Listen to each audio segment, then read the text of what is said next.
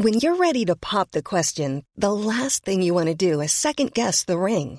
At Bluenile.com, you can design a one-of-a-kind ring with the ease and convenience of shopping online. Choose your diamond and setting. When you find the one, you'll get it delivered right to your door. Go to Bluenile.com and use promo code LISTEN to get $50 off your purchase of $500 or more. That's code LISTEN at Bluenile.com for $50 off your purchase. Bluenile.com code LISTEN.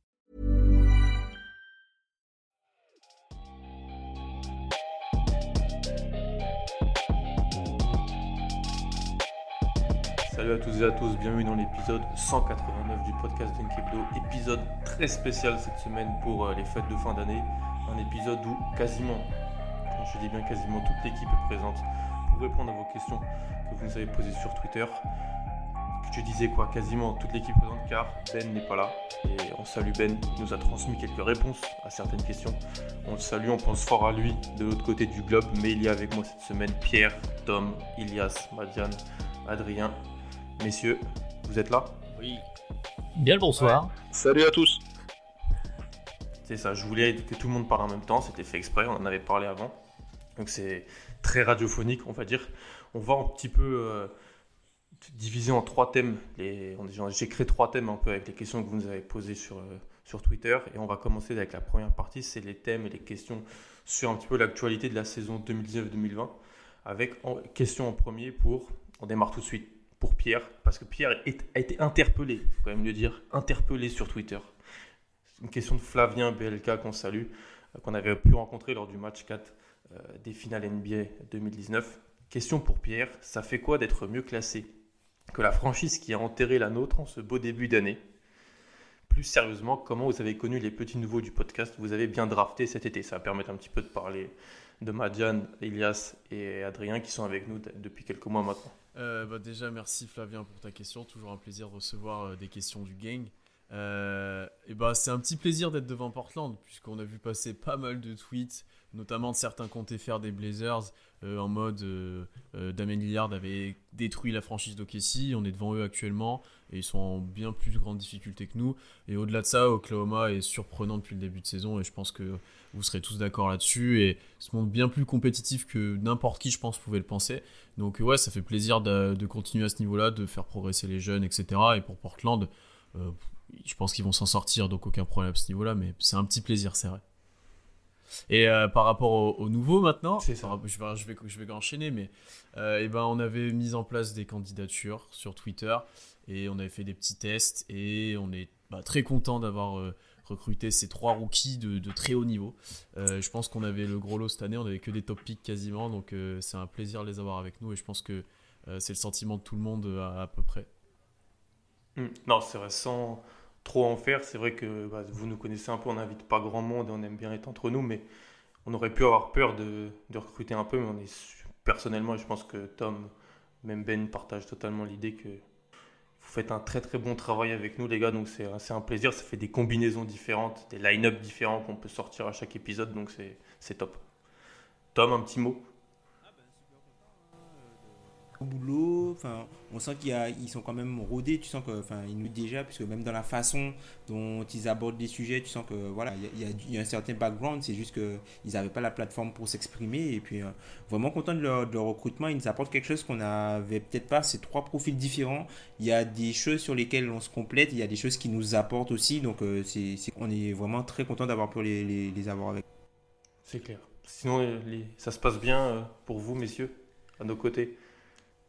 Ça va être un rookie. euh, un rookie au sein de Dunk Hebdo, c'est pas, c'est pas vie difficile, on porte pas les sacs, euh, ils nous traitent bien, ils nous lancent dans la rotation, c'est plutôt cool. J'ai connu des équipes où être un rookie était plus difficile. Ça fait plaisir. On peut passer à une autre question où je vais bien entendu lancer un rookie parce que c'est moi qui décide un petit peu ce soir. Question sur les Celtics de Al Kapov, qu'on salue, qui nous a posé d'autres questions. Les Celtics ne devraient pas, ne devraient-ils pas s'activer pour monter un trade dans l'objectif de renforcer leur raquette? Adrien, je te charge de répondre à Al. Qu'est-ce que tu penses de ça? Et ben moi j'irais pas forcément dans ce sens-là. Je trouve, euh, on en parlait un tout petit peu avant off. Je trouve que les Celtics ça joue bien en ce moment. Ils ont, ça y est, enfin ils ont mis un peu de temps à trouver euh, la nouvelle dynamique euh, autour de Kemba.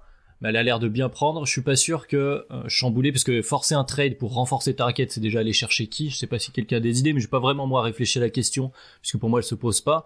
Aller chercher qui et contre quoi? Je trouve que leur effectif est pour l'instant assez euh, assez équilibré. Ça joue plutôt bien, c'est assez encourageant, et je je pense pas qu'ils aient besoin d'un gros euh, de viande dans la raquette, comme on dit, pour aller loin en playoff. Et je suis pas sûr que ce soit ce qui leur fera défaut si jamais ils ne vont pas au bout. Donc pour moi, non, c'est pas vraiment la première chose à se mettre en tête. Avis au contradicteur. Alors, euh, si je peux me permettre, les, amis, euh, juste pour rebondir un petit peu euh, sur, sur la question, disons que même si ça joue bien actuellement du côté de Boston, ils vont être certainement confrontés à une difficulté. c'est celle de l'opposition à laquelle ils auront affaire forcément en avançant plus loin dans les playoffs. C'est celle d'être amené à être confronté à, à, un Joel Embiid ou un, ou un Giannis. Euh, et là, forcément, euh, le, le, problème pourrait se poser jusqu'à jusqu'à l'heure. Euh, tout se passe bien, les, les, les, extérieurs font leur travail. On voit que même au poste 4, ça se débrouille plutôt bien. Mais peut-être qu'il leur manquera ce point d'ancrage fort, surtout en défense, pour pouvoir justement fermer l'accès au cercle. et on sait par exemple que l'année dernière, ça avait duré que lors d'un seul match, mais alors Ford avait pas mal gêné Giannis lors du premier match de la demi-finale de conférence. Donc euh, à voir sur qui il pourrait s'activer, mais euh, je sais que dans la conférence Est, euh, il y a, peut-être des pivots disponibles pour des trades, que ce soit du côté de Détroit, que je salue, comme André Drummond, ou peut-être du côté d'Indiana avec Miles Turner, à voir qu'est-ce qu'il faudrait lâcher ou mettre en place pour pouvoir monter, monter quelque chose pour ce genre de joueur. Si je peux me permettre, je pense que c'est compliqué à mettre en place. Pour, des joueurs comme Drummond et, et, Turner au niveau du salaire. Parce que il faudrait déjà lâcher Marcus Smart dans le deal. Et je pense pas que Danny Ainge le fera. Non, ça, ça se fera pas. Il représente il est trop important. Il représente trop de choses à, Boston. Euh, et en fait, de ce que je vois pour l'instant, c'est l'équipe que je regarde le plus. On a 4 joueurs en fait qui jouent poste 5 et qui peuvent jouer que poste 5 d'ailleurs. Thais, Canter, et Robert Williams, Vincent Poirier qui sont blessés les deux euh, en ce moment. Vincent Poirier, l'homme le plus swag ouais, ouais, ouais, je tiens à le dire. Et Tacofal euh, Et, j'ai oublié Tacofal qui est rentré, qui est en tout ouais. Euh, moi, je vais, je, vais, je vais vous laisser peut-être Tom, Pierre ou, ou, ou Madiane, mais moi, je pense que c'est pas le profil que j'irai chercher. J'irai plus chercher un shooter, un, un guard capable d'apporter de l'attaque pour la seconde unit. Voilà. Ouais, moi, je suis d'accord. Euh, vas-y, j'enchaîne, mais en gros, moi je considère. Enfin, je, me souviens un peu, par exemple, des playoffs de Canter l'an dernier. Euh, moi je me dis que ça peut très bien aller avec lui. S'il se donne autant, euh, ça peut clairement passer. Et moi je me dis, si, tu prends, si tu prends un pivot, tu vas lâcher qui? Quels assets vont partir? Enfin, c'est pas gratuit. Et est-ce que vraiment ce gros pivot va te faire gagner en comparaison à ce que tu dois lâcher pour l'obtenir? Je suis pas sûr du tout.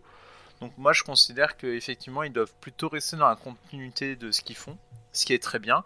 Et après, bah ouais, si t'as des opportunités, tu peux essayer d'aller chercher un shooter, mais il faut pas aller te déplumer pour un pivot, clairement. je suis d'accord avec tout ce qui a été dit, moi. Euh, et je rejoins Madiane sur le, fait que Canter, il euh, n'y a plus la problématique, par exemple, de Houston quand il était à l'ouest, où il était difficilement, euh, tu pouvais difficilement le mettre en défense. Là, à l'est, il y a beaucoup moins de joueurs capables de sanctionner les situations où il y aura un switch, où il y aura, il devra sortir à trois points. C'est, il y en a beaucoup moins, notamment à Philadelphie et à, Milwaukee. Donc, je pense qu'il pourra avoir des minutes s'il est en forme.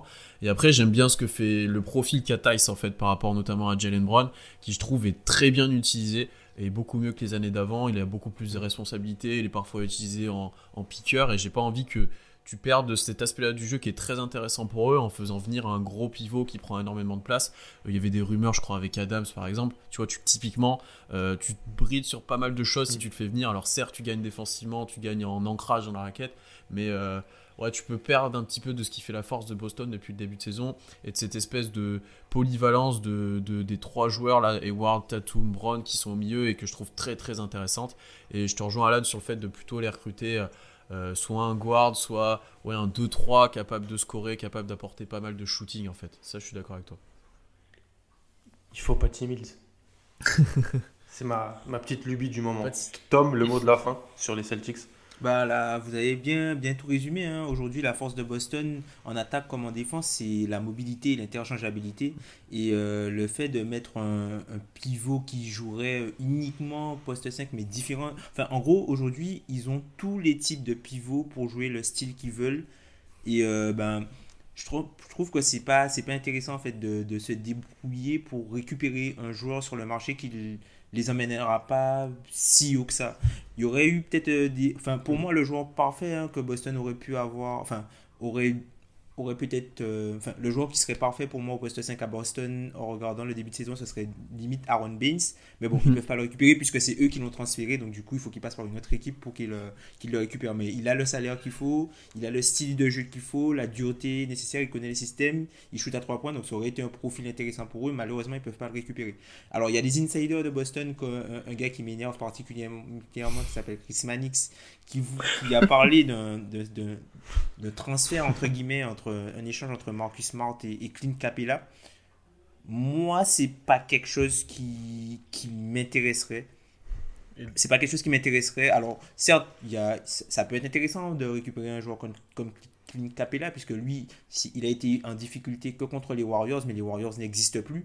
Donc pour avoir un stop gap entre guillemets pour euh, affronter les, joueurs de pour, affronter Philadelphie euh, voire même euh, les Bucks ça peut, ça peut être, être, intéressant, pardon, mais je pense pas que, c'est, que Boston doit faire un, move juste pour faire un move. Je pense qu'ils doivent plutôt mm. attendre et puis. Euh, puisque aujourd'hui, ils sont dans une situation où ils ont soit des gros salaires, soit des contrats rookies, soit des, des petits contrats intermédiaires, mais les petits contrats intermédiaires sont trop valuables pour les, les, les hmm. échanger. Puis Houston n'accepte jamais ça. Moi, je, honnêtement, ou alors ils vont demander d'autres choses parce que je les vois pas lâcher Capella qui reste très important dans leur, dans leur groupe, hmm. alors qu'un Marcus Smart viendrait en complément en fait d'autres choses qu'ils ont déjà.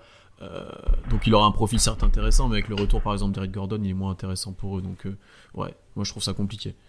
Hmm. Après, je sais pas, hein, tu vois, avec, si tu mets Marcus Smart, PJ Tucker en pivot et Gordon je suis pas sûr que Tucker puisse jouer 30. Hein. Tucker peut ouais, pas jouer 35 5, en 5, c'est pas possible. Ouais, t'as raison. Je pense qu'on a fait le tour. Donc on est on voit pas tellement un trade en fait. On peut en voir mais on le voit, on le voit pas comme Moi, enfin un joueur sauf, un joueur sauf Ilias. Ouais, peut-être un joueur qui, qui, aurait pu être intéressant, on verra si si les buyouts ce serait peut-être Derrick Favors mm. vu que la situation à New Orleans ne, ne, bouge pas trop mais vu que enfin qu'ils auront ces bird rates euh, New Orleans bon j'y reviendrai après puisqu'on va parler de trade euh, après. J'expliquerai ça après. Hmm. On va passer à une question sur le jazz d'Utah. Donc, euh, on en a parlé la semaine passée avec Madiane et, moi-même. Donc, on va en faire un petit peu plus rapidement, je pense, parce que mon avis est élevé dans le podcast. Donc, allez l'écouter. Pourquoi ça ne colle pas à Utah alors qu'ils ont tout ce qu'il faut? C'est Alain Goua qui nous pose cette question. C'est un peu la problématique qu'on s'est posée d'ailleurs avec, avec Madiane la semaine passée. Ilias, qu'est-ce que tu en penses, toi? Euh, moi, pour euh, plus ou moins calquer euh, vos dires de la semaine dernière, le, le, gros problème d'Utah réside à, son, à son manque de, de profondeur sur le banc. Quoi. Mm. à voir qu'est-ce qu'il pourrait mettre en place, mais au-delà de, ce problème-là, on a aussi euh, le problème de l'intégration de Conley qui jusque-là n'a pas du tout collé. Euh, pourtant, moi, quand on m'a posé la question, euh, je me rappelle avec Pierre lors des previews au début de la saison, j'étais persuadé que Conley ferait du, de l'excellent boulot. C'était pour moi carrément un upgrade par rapport à Ricky Rubio, mais il s'avère que les caractéristiques de Rubio semblaient être plus à même de coller à, on va dire, à l'entourage qu'il y avait euh, à, Utah. Donc là, même si vous avez traité la question en long et en large la semaine dernière, actuellement, je pense que peut-être tenter quelque chose pour un joueur comme Covington serait intéressant. Ils avaient le joueur qui pouvait leur faire du bien, mais ils l'ont perdu cet été lors du trade de, pour Conley. C'était, c'était Jay Crowder, mais dans l'immédiat, il y a, plus d'une problématique à Utah, c'est clair. Ouais, bah, je vais aller dans le même sens que ce que vous disiez, Ilias. Ah bah allez, je, je, prends la place de Pierre, mais euh, je, vais aller dans le même sens, mais pour, euh, pour rebondir sur Conley, voilà, je pense qu'on était tous un peu, comme tu disais, Ilias, euh, optimistes sur l'apport de Conley à cette équipe.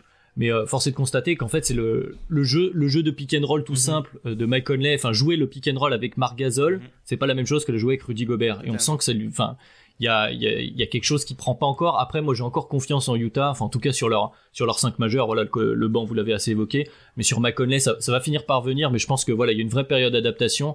Je pense que c'était plus compliqué que ce qu'il pensait Conley lui-même.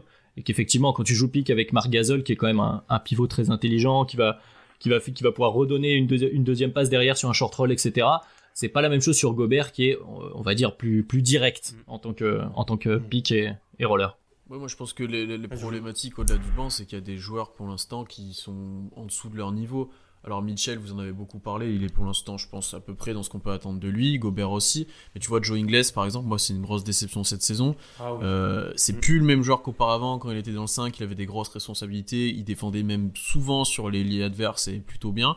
Alors Raul Sony a très bien pris cette place-là, mais il a plus cet apport offensif, même en sortie de banc. Il pourrait archi dominer pour moi, euh, et je le retrouve pas.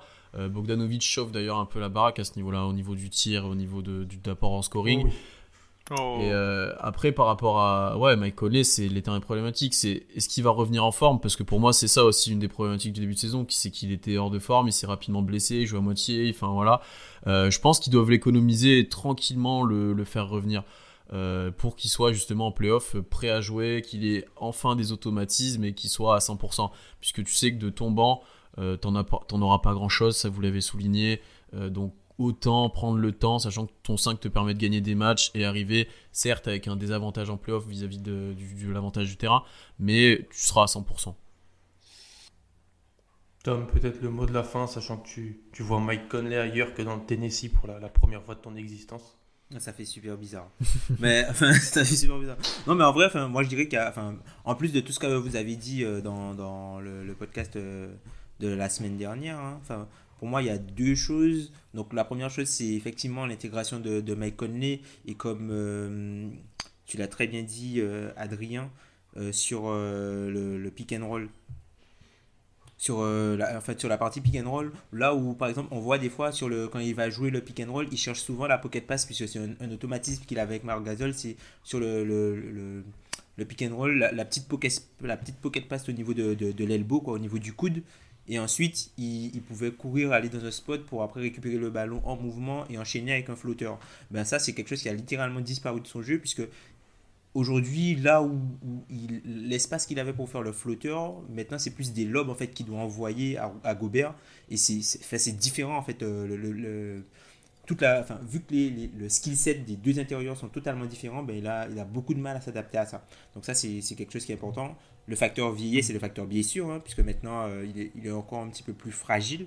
Et euh, c'est dommage, malheureusement, que ben, c'est le moment où il arrive, où il doit, devenir, il doit être un joueur décisif pour l'équipe, il se blesse. Et puis, autre chose, et ça, c'est quelque chose... Euh, voilà, c'est malheureusement, c'est ce qui arrive à, à Utah, c'est que c'est une équipe qui est dépendante de, du niveau de Jeff Green, quoi. Et quand tu es dépendant du niveau de Jeff Green, c'est compliqué pour toi. Hein. Je pense qu'on ne ah. peut pas terminer autrement. Ah, je tiens à juste rappeler que dans le... à partir de Jeff Green, ce sera pour moi définitif dans la legacy de LeBron. Il a amené Jeff Green en finale alors qu'il jouait 24 minutes par match. Et C'est dans la legacy de LeBron. Et Jordan Clarkson. Et il met des gros, il met des gros tirs dans le match 7 à Boston, Jeff Green. Passons à autre chose, je vais pleurer. Euh, on va passer. Madiane, je vais te lancer sur la prochaine question, vu que tu as, moins entendu sur la question sur Utah. C'est une autre question d'Alingua qui nous dit les Raptors feraient-ils mieux de transférer leurs joueurs comme Laurie et Gasol, donc un peu les vétérans du, de l'effectif, pour repartir avec le duo Siakam-Van Vliet ou tenter quand même les playoffs Qu'est-ce que tu en penses, toi, du, de ce que pourraient faire les Raptors? Euh, ils peuvent pas tellement trade Laurie de mémoire. Euh, Tom, spécialiste CBA, il a prolongé d'un an, donc il peut pas être trade. Oui, lui, il peut être trade. Il peut être trade. Ok, bah pour moi de toute façon ils sont pas partis pour les trades. Euh, moi j'étais partisan du full reset, j'en ai parlé en début de saison, mais euh, mais de ce que je vois en fait, euh, ben ça joue, ça gagne, ça gagne même beaucoup plus qu'attendu. À partir de là, est-ce que c'est vraiment maintenant que tu vas te mettre à full reset? Tu vas pas avoir spécialement un bon pick à la draft? je vois pas comment ils vont louper les playoffs finalement, pour moi, il faut jouer la saison et puis, euh, et puis tu, tu, verras cet été ce que tu fais. Il euh, n'y a, y a, pas de raison. C'est sûr qu'il faut reconstruire autour de Siakam Van Fleet, mais maintenant, euh, maintenant bah, tu as, as, tes vétérans qui ont gagné le titre. Ils sont là, l'équipe tourne bien. Je crois pas que ce soit le moment de tout casser, à moins de récupérer des premiers tours de draft de partout. Alors effectivement, si tu as tes offres sur la table avec des premiers tours non protégés, bon ben c'est parti, hein, salut salut Laurie, salut Gazol, et puis bonne chance pour la suite. Mais je pense pas qu'ils auront ces offres-là, et l'équipe tourne bien. Donc à partir de là, je pense qu'ils ont beaucoup plus intérêt à rester comme ça, continuer à développer, voir s'ils peuvent faire émerger d'autres joueurs. On a Chris Boucher qui montre mhm. des choses en ce moment. Ah, la tentacule En tout cas, en tout cas, euh, moi je vois pas l'intérêt euh, à ce stade de la saison et au vu de leur début de saison de faire ces trades. Personne ne pense qu'il faut les trader moi, Ou est-ce que un parmi vous? Moi je pense qu'il, moi, je pense qu'il faut qu'ils, gardent tout le monde pour la simple et bonne raison que, moi pour moi, hein, s'ils veulent construire leur équipe sur euh, par Pascal Siakam, il faut qu'ils soient capables de voir ce qui vaut en première option d'une bonne équipe qui veut aller loin en playoff. Et là, ils ont le type de role player qui mm. peuvent permettre de voir est-ce que Siakam est déjà assez bon pour être la première, et la première option d'une bonne équipe au niveau des playoffs. Et je pense qu'en fait, le, si tu déconstruis l'équipe, ben, tu pourras pas avoir ça et tu risques peut-être de te faire de fausses idées sur euh, peut-être le niveau de, de, Siakam. Moi, je, je, pense que là, c'est vraiment l'opportunité pour eux d'avoir vraiment un baromètre d'où est Pascal euh, de, l'endroit où on peut situer Pascal Siakam aujourd'hui dans la hiérarchie de la ligue. Et est-ce qu'il a déjà le niveau pour être le meilleur joueur d'une équipe qui va loin en playoff ou au moins qui passe un tour? Pareil pour moi, il faut les garder, tu vois, parce que est-ce que c'est inconcevable de voir Toronto en finale de conférence en juin prochain? Non. Pas du tout. Pas du tout. Et pour moi, ce type de saison où tu es quasiment assuré d'être au moins dans le top 4, je pense à l'Est, euh, qui un top 4 qui se dégage, on en reparlera aussi plus tard. Euh, tu peux pas casser un effectif. Et Toronto sait gagner des matchs, on l'a encore vu ben, dans leur dernier match contre Dallas. Toronto, y a, quand tu vas aller jouer là-bas en playoff, ça va être très compliqué, c'est bien coaché, il y a des vétérans, il y a des jeunes qui apportent, il y a toujours des role players pour se montrer et se développer. Donc même là d'ailleurs, s'ils perdaient leur joueur, ils seraient encore compétitifs pour moi, peut-être pas autant, mais encore. Euh, tu dois pas casser ça, et je rejoins aussi Tom dans le fait que ça permet à Siakam d'être bah, une vraie première option dans une bonne équipe, et tu joues quelque chose tu joues vraiment quelque chose, pas comme s'ils étaient septième. Et ça, je fais un petit clin d'œil à d'autres équipes. Euh, tu, dois garder encore tes joueurs, c'est certain pour moi là. Euh, sachant qu'en plus, c'est l'image de la franchise. Kyle Loris, encore une fois, il est là depuis très longtemps. C'est quand même un joueur qui a apporté énormément à la franchise, qui a été de toutes les campagnes, qui a été du titre. Euh, tu peux pas, je pense, là, le trader en courte saison, vu en plus euh, comment ça marche actuellement. Moi, les gars, je suis assez d'accord avec vous. Et pour aller dans la, continuité de ce que vous dites, je crois que le, début de saison de Toronto, il met en lumière vraiment quelque chose d'assez important. Euh, l'année dernière, à juste titre, Kawhi a pris beaucoup de la lumière liée au titre et à, tout ce qui s'est passé, mais je pense que ce début de saison, il met en lumière justement à quel point en fait l'effectif de Toronto était bien construit mm. et le supporting cast de Kawhi était fort en fait. je crois qu'on est face à une équipe qui clairement euh, comme le, soulevait Pierre, euh, nous étonnerait pas en fait si elle allait en, finale de conférence. Et euh, je pense que garder ce noyau pour encore tenter quelque chose dans l'optique de de, de, de, permettre à Siakam de continuer à se développer en tant que leader, c'est une très très bonne chose. D'ailleurs, je pense pas, à moins d'une d'une Danny Injury, euh, je pense pas que Toronto pour, euh, fera une, une dinguerie au point de, de, bouleverser tout son effectif, alors qu'il a largement euh, de quoi jouer quelque chose cette année à l'Est encore. bah, je, vais, finir avec une forme de conclusion, enfin de récapitulatif, mais pour moi c'est ça, ils ont vraiment une... En fait, la situation est pratiquement parfaite en fait du côté de Toronto. Dans ce genre de transition un peu forcée suite au départ de Kawhi, tu gardes un effectif compétitif, tu peux tester, comme disait Tom, euh, tes nouveaux joueurs pour savoir est-ce qu'ils vont être capables, enfin tu peux arriver à savoir comment les situer dans l'avenir. Tu vas garder un certain attrait puisque tu es une équipe qui gagne et justement tu as déjà jeunes joueurs intéressants, on focus beaucoup sur Siakam, mais Van Vliet aussi fait une super saison.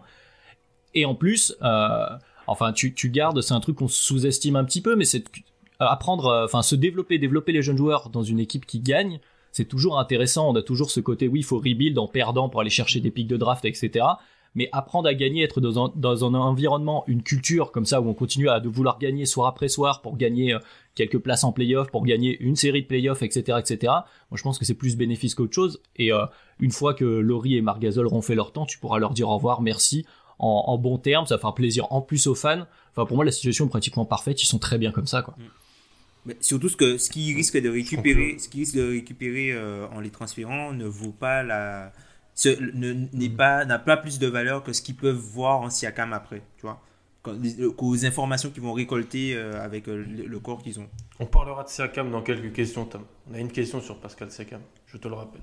Gang. Tu pourras développer ta pensée sur, sur, sur, sur ce joueur. Moi, je conclurai juste, je suis d'accord avec vous. Je pense qu'en NBA, ce qu'on a appris les cinq dernières années, c'est qu'on n'a pas le temps d'attendre. Mm. Et surtout avec euh, cette année, je pense que c'est un peu plus ouvert que les années précédentes.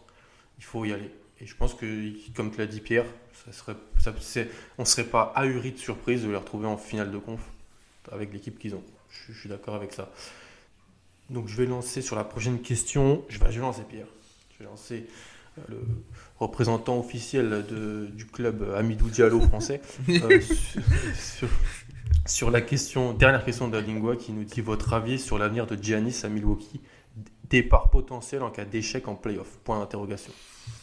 Bah, c'est vraiment, ça, ça, sera dépendant que de l'échec en playoff parce que là, en saison régulière, c'est une des meilleures équipes qu'on ait vues depuis longtemps, puis les Warriors, oui, de l'histoire, si on regarde statistiquement et tout. Euh, ils ont essayé de, de, prendre des joueurs à côté de lui, ils ont essayé d'équiper, ils ont essayé de mettre en place tout le jeu autour de lui. Je pense qu'il est de plus en plus vu comme une icône là-bas. Euh, ouais, c'est que ces erreurs. Enfin, s'il y a un potentiel échec en playoff, c'est-à-dire si cette année ils vont pas en finale, honnêtement, s'ils y vont pas, ça devient très problématique. Euh, peut-être que la question se posera. Après, j'ai pas l'impression que Janis, ça soit comme d'autres joueurs qu'on évoquera peut-être, euh, un gars à partir, à laisser en plan, etc.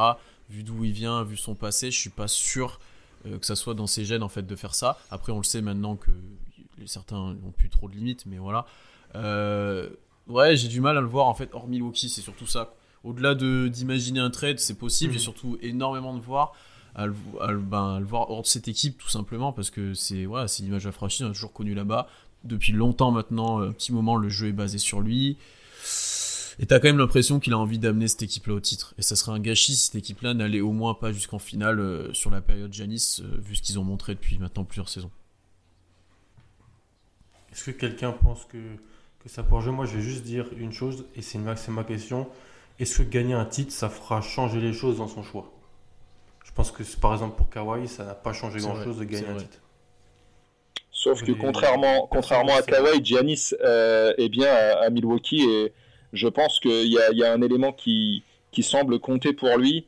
Euh, je pense que c'est quelque chose à laquelle lui-même il doit penser. Je pense qu'en termes de retombées et de legacy, euh, gagner un titre à Milwaukee, je pense que ce serait beaucoup plus impactant que s'il allait euh, rejoindre d'autres All-Stars euh, dans, une grosse écurie de l'Ouest, euh, que ce soit aux Lakers ou ailleurs par exemple. Je pense que gagner à Milwaukee, ça aurait un impact assez monumental. mais pour cela, disons que c'est vrai que ça va, dépendre quand même pas mal de ce qui va se passer cette année. Ça, ça restera une année charnière. parce que comme le disait Pierre, s'ils n'accèdent pas à la, finale, dans une conférence qui sont en train de, totalement brutaliser euh, depuis le début de la saison. Euh, c'est des écarts assez affolants, euh, même dans des matchs qui sont censés être durs pour eux. On, a vu ce qu'ils ont fait aux Lakers, on a vu ce qu'ils ont fait aux Clippers. Mhm. disons que cette saison sera en tout cas charnière et la question est plutôt bien posée. parce que je pense que les, les playoffs de cette année peuvent déterminer beaucoup de choses dans son esprit, même si je pense que gagner à Milwaukee, ce sera beaucoup plus impactant que, que n'importe où ailleurs. Peut-être excepté Onyx. si tu vas et que tu fais gagner les Knicks, là, forcément, bah, t'es Jésus, quoi. On parle pas des cas désespérés. Euh, pour moi, pour moi, il y a un truc qui est important, c'est Janis.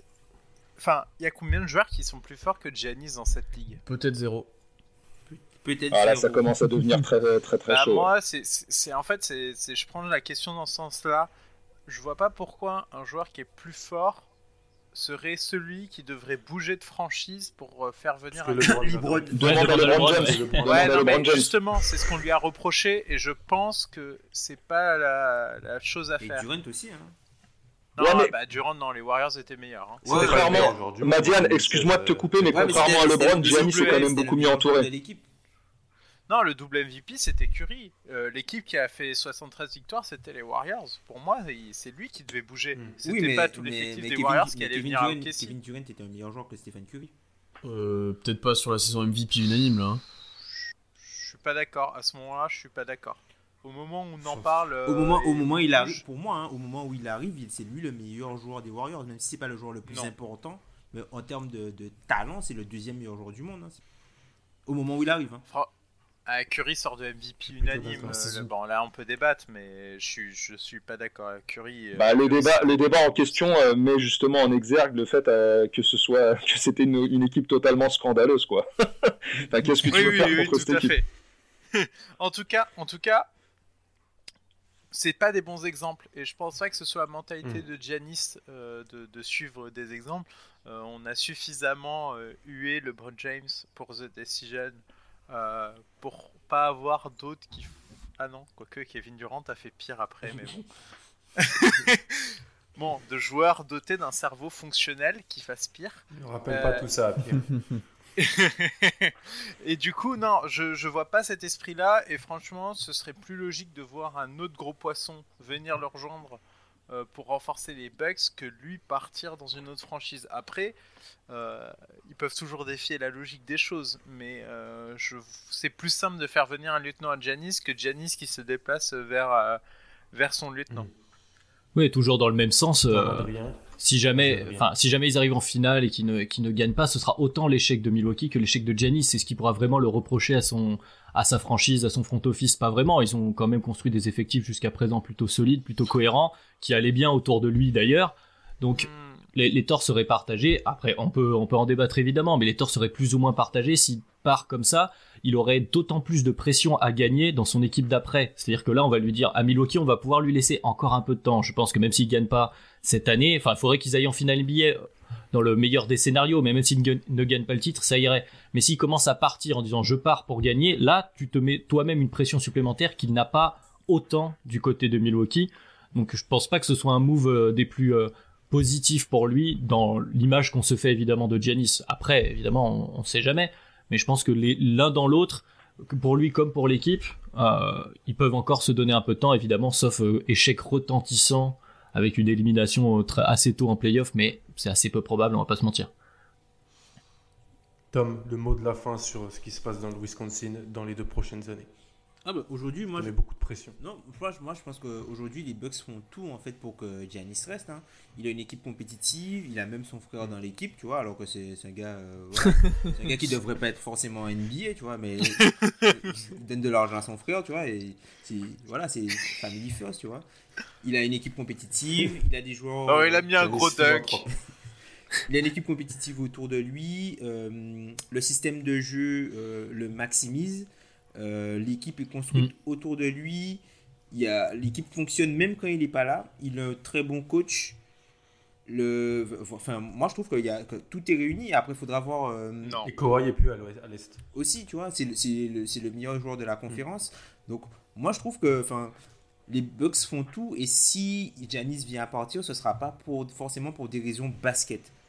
Tu vois, ce sera pas forcément pour des raisons C'est ce que j'ai dit au début. par, Après, par rapport à ça, moi je pense que Giannis est encore au-dessus en fait de ce niveau-là, parce que je pense que ce sera plus susceptible d'avoir un GM ou un coach qui part que Giannis s'il y a une embrouille. J'ai l'impression que tu vois, vis-à-vis de l'aura qu'il a, il sera favorisé mm. dans cette optique-là, là où, bah, par exemple, au Spurs, si on prend l'exemple de Kawhi, à partir du moment où tu rentres en conflit avec Pop, je pense que tu es sur le départ. Ouais, ouais, tu dégages. Euh, ce qui n'est pas du tout le cas pour mm. moi pour Giannis, qui sera au-dessus de quasiment tout le monde, en fait. Dans le regard, ouais.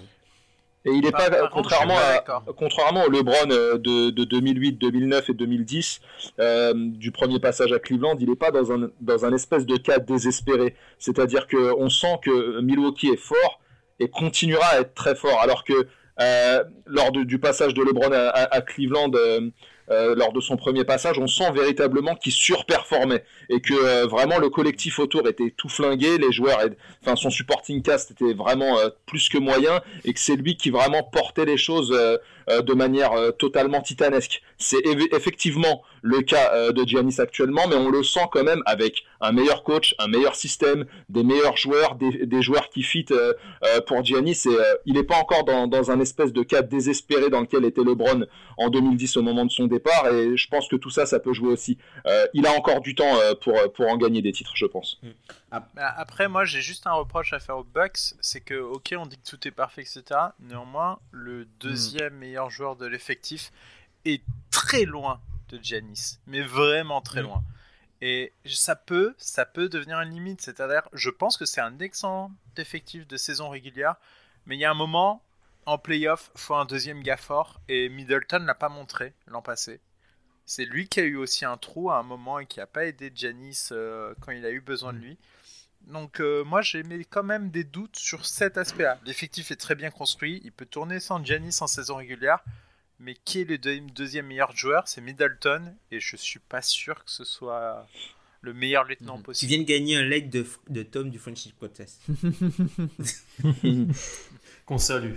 Exactement. Mais après, pour revenir euh, simplement pour, pour peut-être pour conclure sur Giannis, hein, moi je pense que si Giannis quitte Milwaukee, ça va mettre vraiment un gros coup à la ligue. Hmm. Puisque en gros, tu vas, enfin même auto, tu vois, tu vas te dire, ok, drafter, ça, ça sert plus à rien, quoi. Autant prendre le gars quand il est déjà fort, tu vas pas t'emmerder à ah, développer 27 ans, tu vois. Hmm. Ouais, je suis d'accord. Euh, je terminerai en citant. J'aurais pu citer Kevin Garnett quand il a parlé de, le, la première période de LeBron. Allez, image, euh, allez écouter ce podcast euh, génial. Merci Keiji, on t'aime. Tu vois, tu nous fais encore plus être aimé par toutes les autres fanbases de la ligue, je crois. on va enchaîner. Moi, je suis, je, en, en général, je suis comme vous. Je pense que les playoffs là vont être très intéressants. Et il va falloir voir comment ça se passe en playoffs ça joue pas pareil. On avait fait, je me rappelle avec Tom, on avait fait un épisode le lendemain où vous avez été éliminé en disant que ils avaient l'air sans solution par rapport à la saison régulière quand euh, on était en format playoff. Et ben j'attends de voir ce qui va se passer euh, cette année. On enchaîne avec une question du compte officiel de Pascal Siakam, Pierre. Euh, des amis à toi, des, amis à nous. Salut. Et je vais la poser à Adrien. Elle est un petit peu ludique la question, mais Pascal Siakam est-il le meilleur Camerounais de la NBA on n'est pas obligé de faire 20 minutes, mais. Ouais, ouais, non, mais oui. Enfin, Pascal Siakam est déjà, pour commencer, Pascal Siakam est un bien meilleur joueur que le Pascal Siakam que je pensais qu'il serait, même l'année dernière. Enfin, je pense qu'on est tous un peu surpris, plus ou moins surpris, mais en tout cas agréablement de, sa progression. on en parlait juste avant avec, euh, avec Toronto. Il commence à être euh, bah oui, une option 1 solide d'une équipe qui va jouer les premières places dans la conférence Est. Alors, à voir en playoff, comme on disait. Réponds à ma question, Adrien. Est-il le meilleur Camerounais de la NBA Bah évidemment qu'il est le meilleur. des Camerounais. Bah oui, tout à fait. Mais euh... Je le rappelle. Oui, oui, bah, c'est moi, c'est compliqué, c'est deux postes bien différents. Euh, et justement, j'allais venir là. Siakam est sur une progression, là où on a l'impression qu'Embiid est dans une forme de stagnation, on va dire. En tout cas, il y a une petite frustration qui se, qui se note euh, chez notre ami Joël.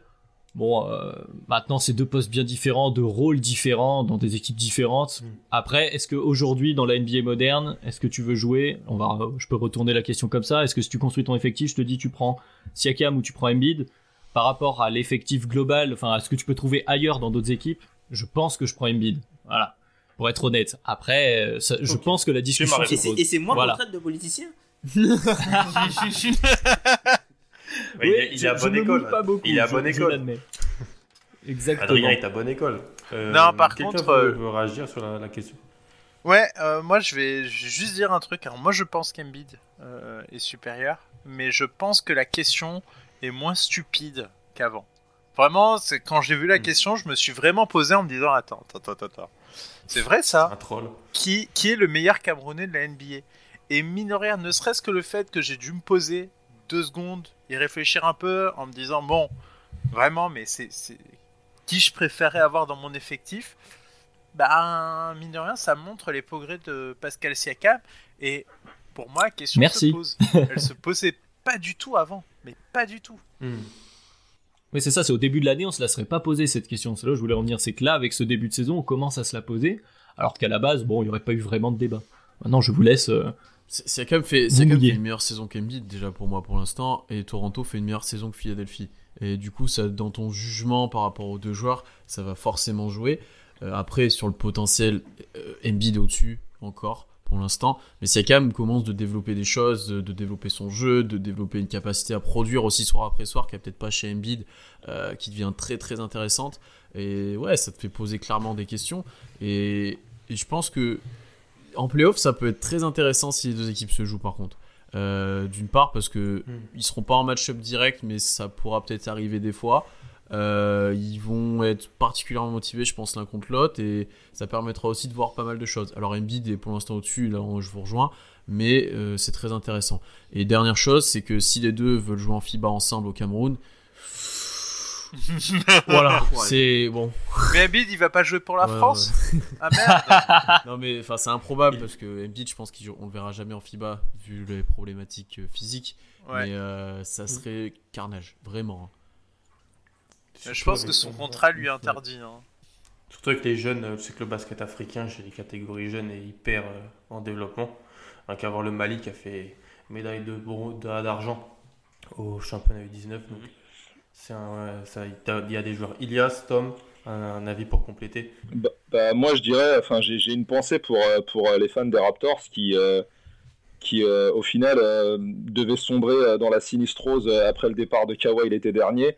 Et au final, ils se retrouvent avec un franchise player quand même pas aussi fort, mais qui est en train de développer son jeu et qui est en train de devenir carrément bah, un All-Star tout simplement. Enfin, aujourd'hui, euh, si tu me poses la question, ah euh, ce serait limite scandaleux que, Pascal Siakam soit pas dans le 5 à l'Est.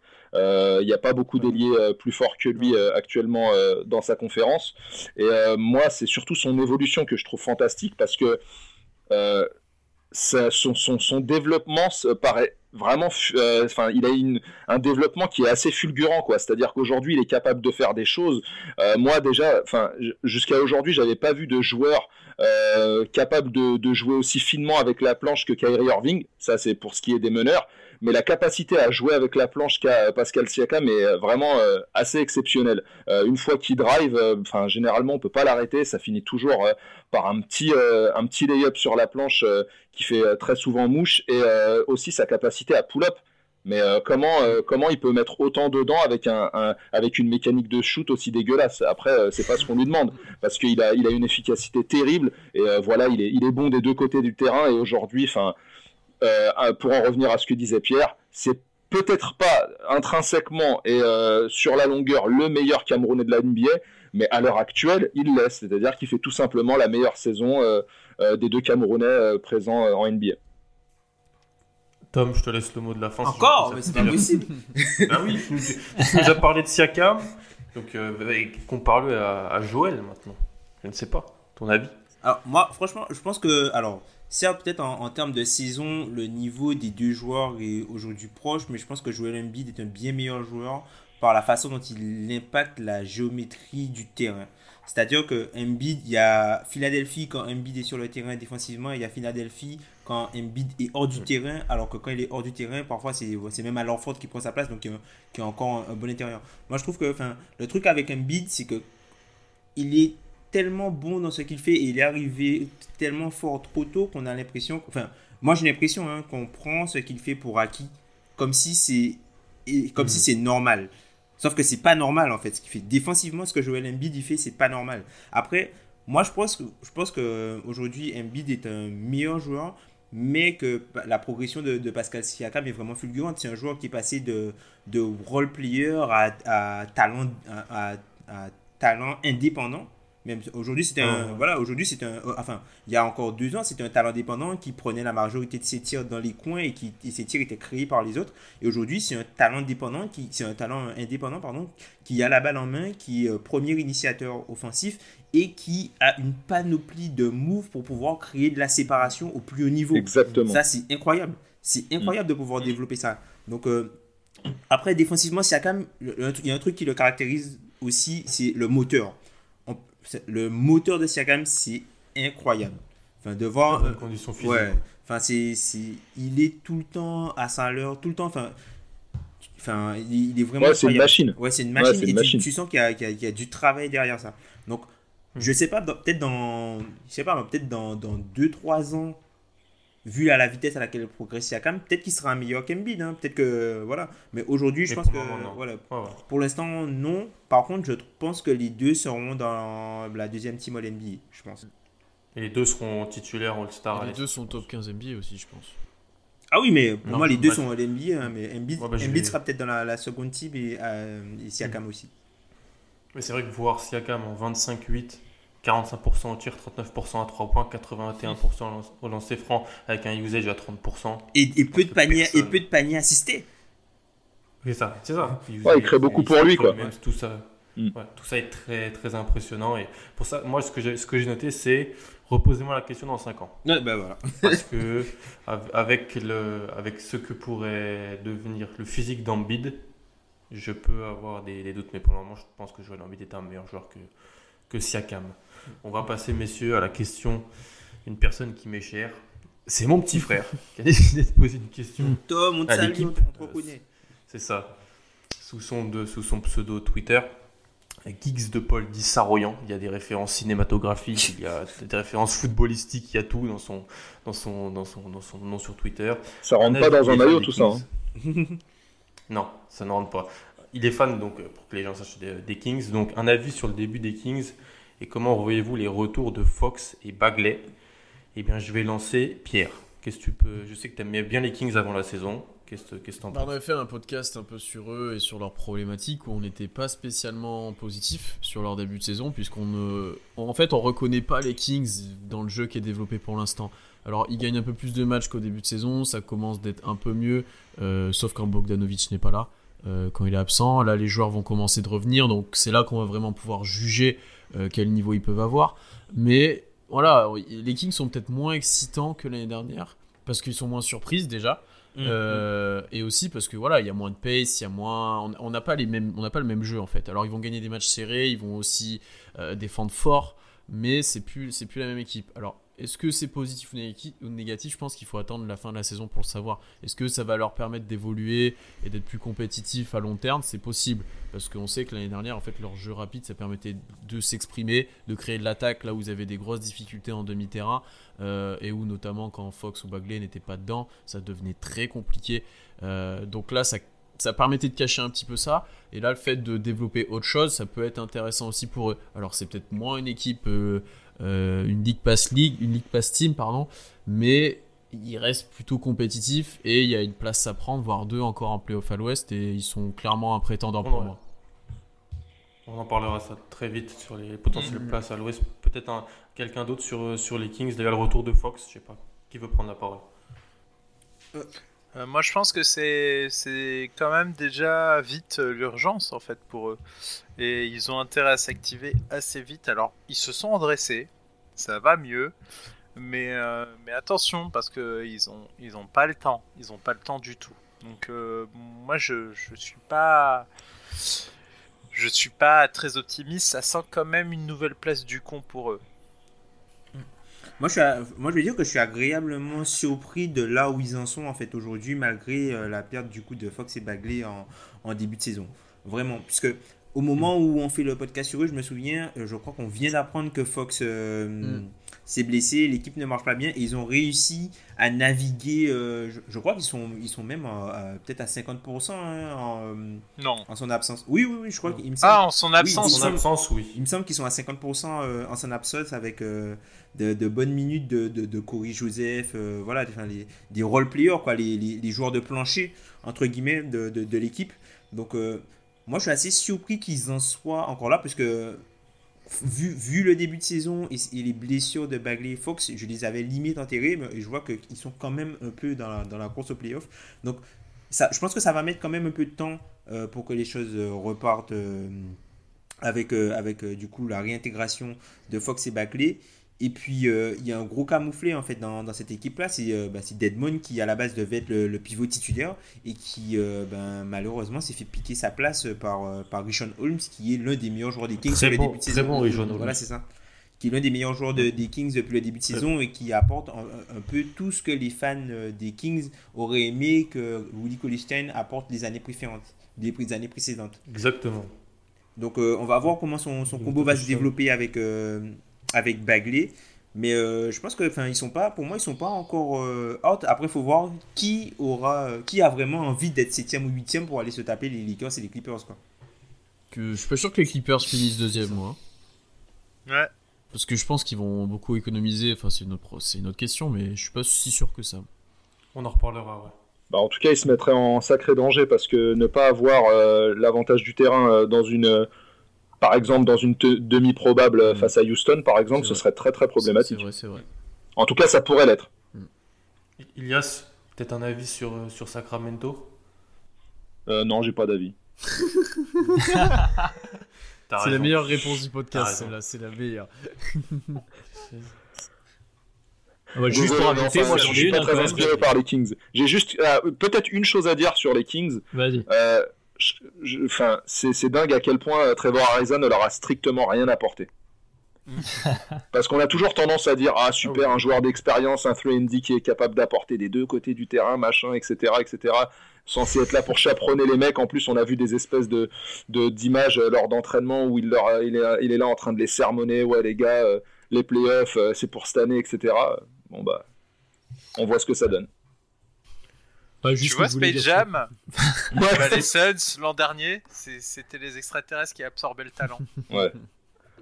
Ouais, non, mais Arisa, fou. Bref. Ouais, non, mais juste là pour les Kings, on disait euh, qu'ils ont. Euh, qu'ils ont pas trop le temps, c'est par rapport à cette année, je pense qu'aussi on est en trompe-l'œil par rapport à leur année dernière. C'est-à-dire que dans leur. Euh, si on essaie de prendre le moyen terme sur leur reconstruction, ils sont allés beaucoup trop vite l'année dernière, ils ont été bien meilleurs que ce qu'on attendait. Si cette année ils ratent les playoffs, certes, c'est pas la position idoine en termes de draft et de reconstruction, mais c'est peut-être pas si grave au final. Voilà, ils ont appris, ils ont appris des choses sur voilà, en, l'absence de leur meilleur joueur, là, effectivement, tu as joué beaucoup de matchs sans Fox, certes, mais aussi sans Marvin Bagley, qui est, une des pièces centrales quand même de ta reconstruction. Donc, euh, c'est juste pour tempérer un tout petit peu les, déceptions qu'il pourrait y avoir, même si, évidemment, vu la saison qu'on venait d'avoir et, euh, l'effectif qui était celui qui arrivait euh, avec l'ajout fameux de fameux vétérans, comme on disait, on pouvait s'attendre à mieux. Je peux comprendre la déception du côté des Kings. Ah, mais deux ans de suite 9 franchement. Ah oui, non, mais c'est sûr que ça fait mal euh, aux fesses, pour dire ça poliment. Ça arrive à Denver, ils s'en sont remis. Ouais, c'est arrivé à Denver, mais quand même, c'est, enfin, c'est, pas agréable du tout. Et euh, moi, ça me, ça me déçoit en fait s'ils y arrivent pas cette année, ça me déçoit énormément. Et euh, ça peut les bloquer dans le futur parce que là où ils devenaient un peu respectables avec des joueurs qui avaient envie de venir aux Kings, un truc qui n'était pas arrivé depuis bien longtemps, euh, enfin, ce serait bien de marquer le coup avec une arrivée en playoff parce que là, tu peux commencer à dire on a un projet, on a fait les playoffs, euh, si on rajoute des joueurs en plus, on peut y arriver. Alors que si tu passes pour euh, l'équipe un peu loseuse qui hmm. se foire chaque année, tu vas peut-être pas attirer autant de monde que tu devrais. Le mot de la fin, le mot sage, Marianne. moi, je pense que ouais, ils ont tenu la baraque sans Fox, sans Fox Bagley. Hmm. Que là, ça revient et que si tu m'aurais dit que Rishon Holmes serait le meilleur des 4 5 qu'ils ont fait cet été pour un petit peu être euh, dans le, ces role-players à côté de Fox, Bogda, Buddy et Bagley, je t'aurais pas cru. Et il est très bon. Parce que comme tu as dit, Tom, dans le rim run, dans l'énergie, il a quasiment un true shooting à 70%. Il y a 80% dans ses francs, il va sur la ligne pas mal. Très bon achat pour, euh, pour, euh, pour, pour les Kings. Et ça fait, ça fait plaisir. Mais Tom, tu veux pas conclure les, les questions, donc je vais te lancer sur la prochaine. Comme ça, tu vas, tu vas, tu vas un petit peu donner le ton. Voyez-vous, donc c'est une question de Demarcus Divac, voyez-vous Portland remonter et prendre la 7 place à l'ouest? Je sais que toi et Portland, depuis cet été, il y a des, connivences. qui pour la, et, qui pour, et qui pour la 8 place? Sachant que moi, je, je pense qu'on peut dire Lakers, Clippers, Rockets, Nuggets, Mavs et Jazz. C'est bon Ouais, c'est verrouillé. Playoff 6. Il reste donc deux places. Est-ce que Portland peut remonter et prendre la 7 selon toi et qui pourrait finir 8 je pense que Portland peut remonter. il nous habitue toujours à faire des deuxièmes parties, euh, des, des, deuxièmes parties de saison euh, assez folles, notamment Damien Lillard. Sauf que cette année, il a commencé très fort et l'équipe n'a pas, n'a pas pu, euh, n'a pas su emboîter le pas. Moi, ce qui va être intéressant de regarder avec Portland, c'est du coup le retour de Yusuf mmh. Nurkic et qu'est-ce qu'ils seront capables de faire à la trade deadline? Donc, c'est une équipe qui a des le hipster. Comment? Le hipster Yusuf Nurkic. C'est ça, le hipster Yusuf Nurkic le slim, euh, le slim euh, Nurkic. Donc du coup, euh, enfin, enfin avec cette équipe de Portland, ce qui va être intéressant de voir, c'est du coup à la trade deadline, qu'est-ce qu'ils seront capables de faire? Est-ce que du coup ils vont pouvoir échanger peut-être Whiteside en fonction de ce que va faire Nurkic? Et comment ils vont pouvoir un peu moduler l'effectif pour, avoir, pour arriver à récupérer un petit peu de profondeur de banc? Puisque bon, voilà, tu, hmm. ils, arrivent à récupérer Melo et Melo leur donne des minutes assez correctes. C'est quelque chose qui, était euh, quasi inattendu. Hein. Euh, Whiteside, les fils ont l'air de pas trop se toucher en ce moment. Donc, euh, Est-ce qu'ils se sont déjà touchés les fils là chez Whiteside? Donc ça va, mais enfin voilà. Donc moi je pense que c'est une équipe qui est, capable de, remonter. C'est une équipe qui a, un certain vécu collectif.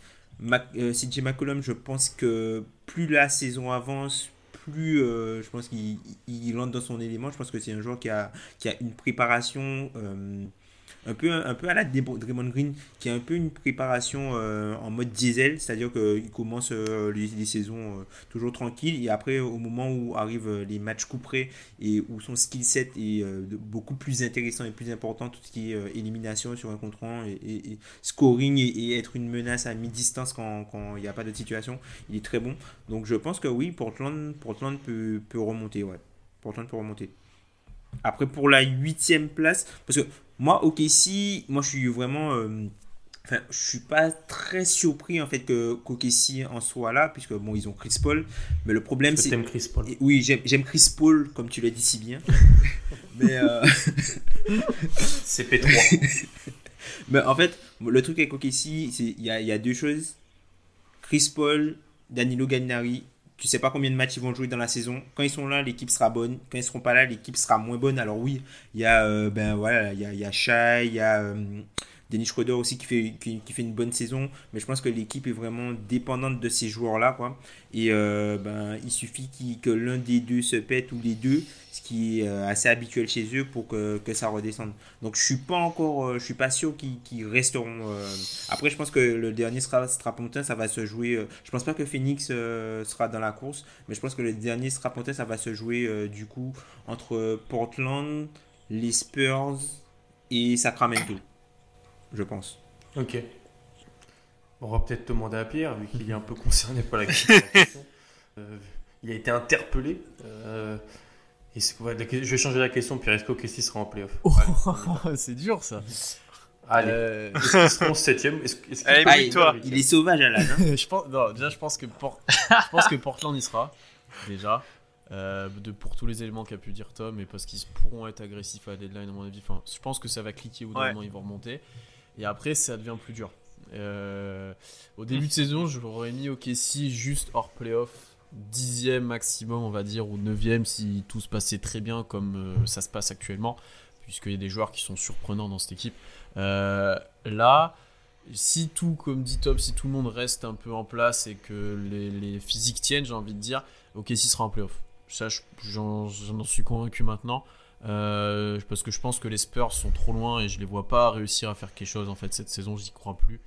Euh, et les ah et les Kings, alors ce sera pour moi les, je pense que c'est pour moi les principaux concurrents puisque les Suns et Minnesota ont bien diminué déjà. Euh... Ah, Minnesota, ils en ont perdu 10 de suite. Ça s'appelle plus diminuer à ce stade-là. Enfin, dans ma tête, ça allait constat... enfin, ça allait descendre, c'était obligatoire.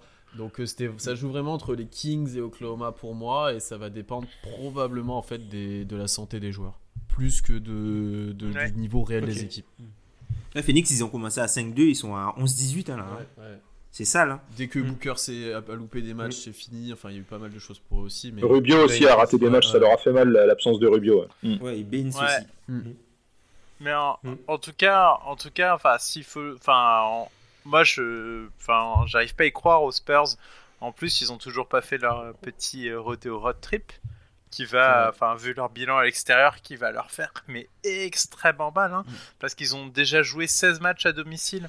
Donc, euh, attention à, cet aspect-là. Hein. À l'extérieur, ils sont nuls, euh, nuls de chez nuls. Ils ont remporté que 3 matchs. donc, pour moi, c'est Kings et, et, Thunder pour cette course. Et bah, le Thunder, il y a quand même. Il y a des choses, quand je vois jouer, etc., ils gagnent des gros matchs, euh, qui me fait dire que si rien ne change euh, d'ici euh, d'ici 2-3 mois, vu que les Kings ont quand même un certain retard et qu'il va falloir cravacher pour revenir pour les Kings, si tu reviens pas très très vite sur le talon du Thunder, tu peux les oublier quoi. Hmm. Est-ce que, est-ce que euh, il y a ces. Euh, Adrien, vous voulez parler ou je vous préfère que je vous lance sur vos équipes qui se battent pour les playoffs à l'Est? On se prépare, moi je me prépare. Alors moi je, dirais juste une dernière chose concernant Portland. Il serait quand même important qu'ils élèvent légèrement leur niveau, même si euh, euh c'est pas quelque chose qu'on fait sur commande, mais disons que il serait peut-être aussi temps qu'ils se mettent à gagner des matchs qui sont un peu moins à leur portée.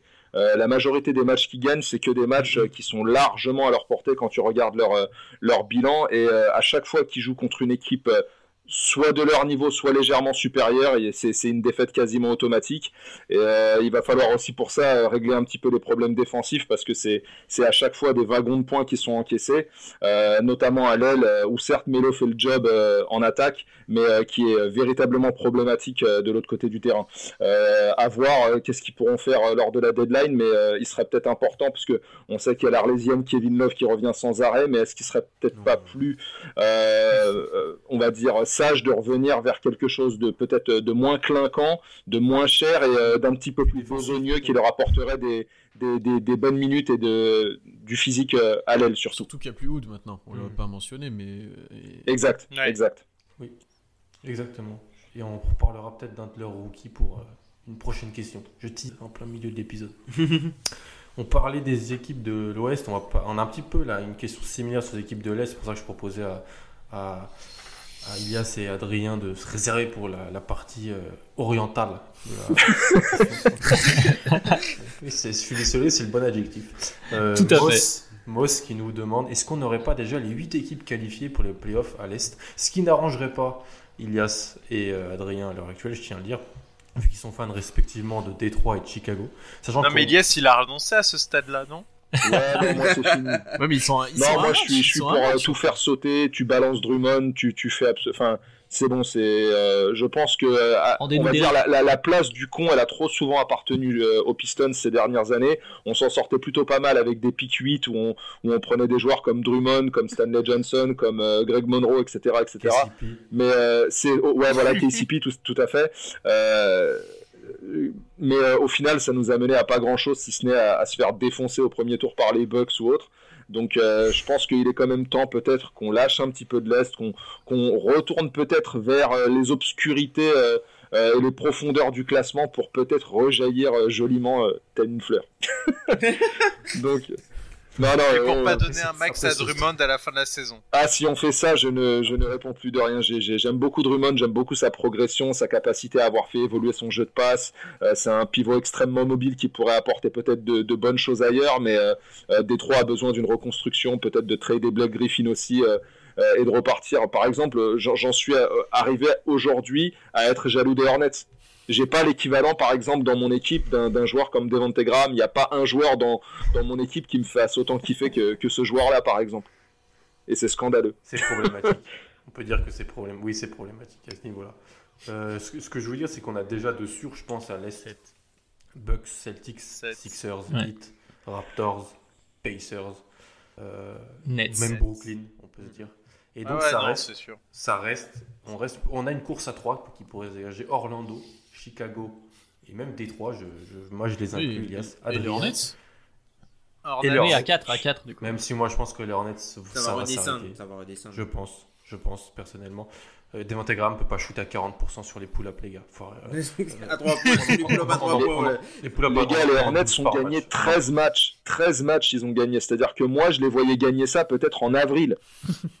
13 matchs, ils ont. Bah, surtout qu'ils ont, battu, ont battu deux fois, non, Ilias? Au buzzer. Je tiens à le préciser. le buzzer de Graham. Et celui de Malik Monk. Et encore plus incroyable. Dur. Non, non, on a pris très très cher. C'est un peu ma thérapie, tu vois, à ce moment-là. Chicago, Détroit, Orlando, qui est la huitième équipe? Ah bah. Alors j'avais dit euh, avant le podcast que je ne mettais plus d'espoir pour ne plus être déçu, mais je vais quand même dire Chicago. Eh non, oh non, oh non. voilà la rechute. Tu ressombres à nouveau. Mais, honnêtement, bon, sur, sur le papier, je pense que Orlando m'a l'air mieux parti, mais je pense que le match de ce soir, puisqu'on enregistre lundi et qu'il y a un joli duel entre Orlando et Chicago ce soir, peut dire beaucoup de choses. Et ensuite, voilà, moi je, je pense que c'est faisable. Chicago peut le faire, on sait jamais euh, à, ce niveau-là à l'est. Il y a des petits runs qui peuvent être faits à n'importe quel moment. Après, du côté, euh, du point de vue, on va dire, du supporter des Bulls, euh, voilà, on est toujours dans ces eaux-là. On va se retrouver avec notre pick set, comme je disais, chaque année. Tant qu'à faire, est-ce que c'est pas mieux si on arrive à accrocher les playoffs? Est-ce que c'est pas plutôt une bonne nouvelle en soi? Hmm. Il y en a qui, sont plutôt contre hein, du côté de la fanbase des Bulls. Pour jouer Giannis au premier tour. Oui, non, mais ça après, euh, peu importe qui ce sera, euh, bon, on va pas non plus, voilà, bah, les espoirs, on va c'est Giannis, hein. Oui, oui, c'est peu probable que ce soit autre chose que Giannis, et évidemment, on a les parfaits défenseurs pour Giannis, donc on va tout à fait pouvoir s'en sortir. Mais, euh, mais, mais non, c'est pas impossible qu'on l'accroche après, euh, parce qu'il y a une petite progression quand même sur les derniers matchs du côté de Chicago. On commence à un peu moins, si on commence à lâcher, enfin, on continue à lâcher des, des, des, avances incroyables. Il y a une petite progression et par rapport au, voilà, à ce niveau-là à l'Est qui est assez homogène, Orlando a l'air de freiner justement aussi un petit peu. Euh, leur défense est un, peu, est un peu moins bonne, je trouve, ces derniers temps.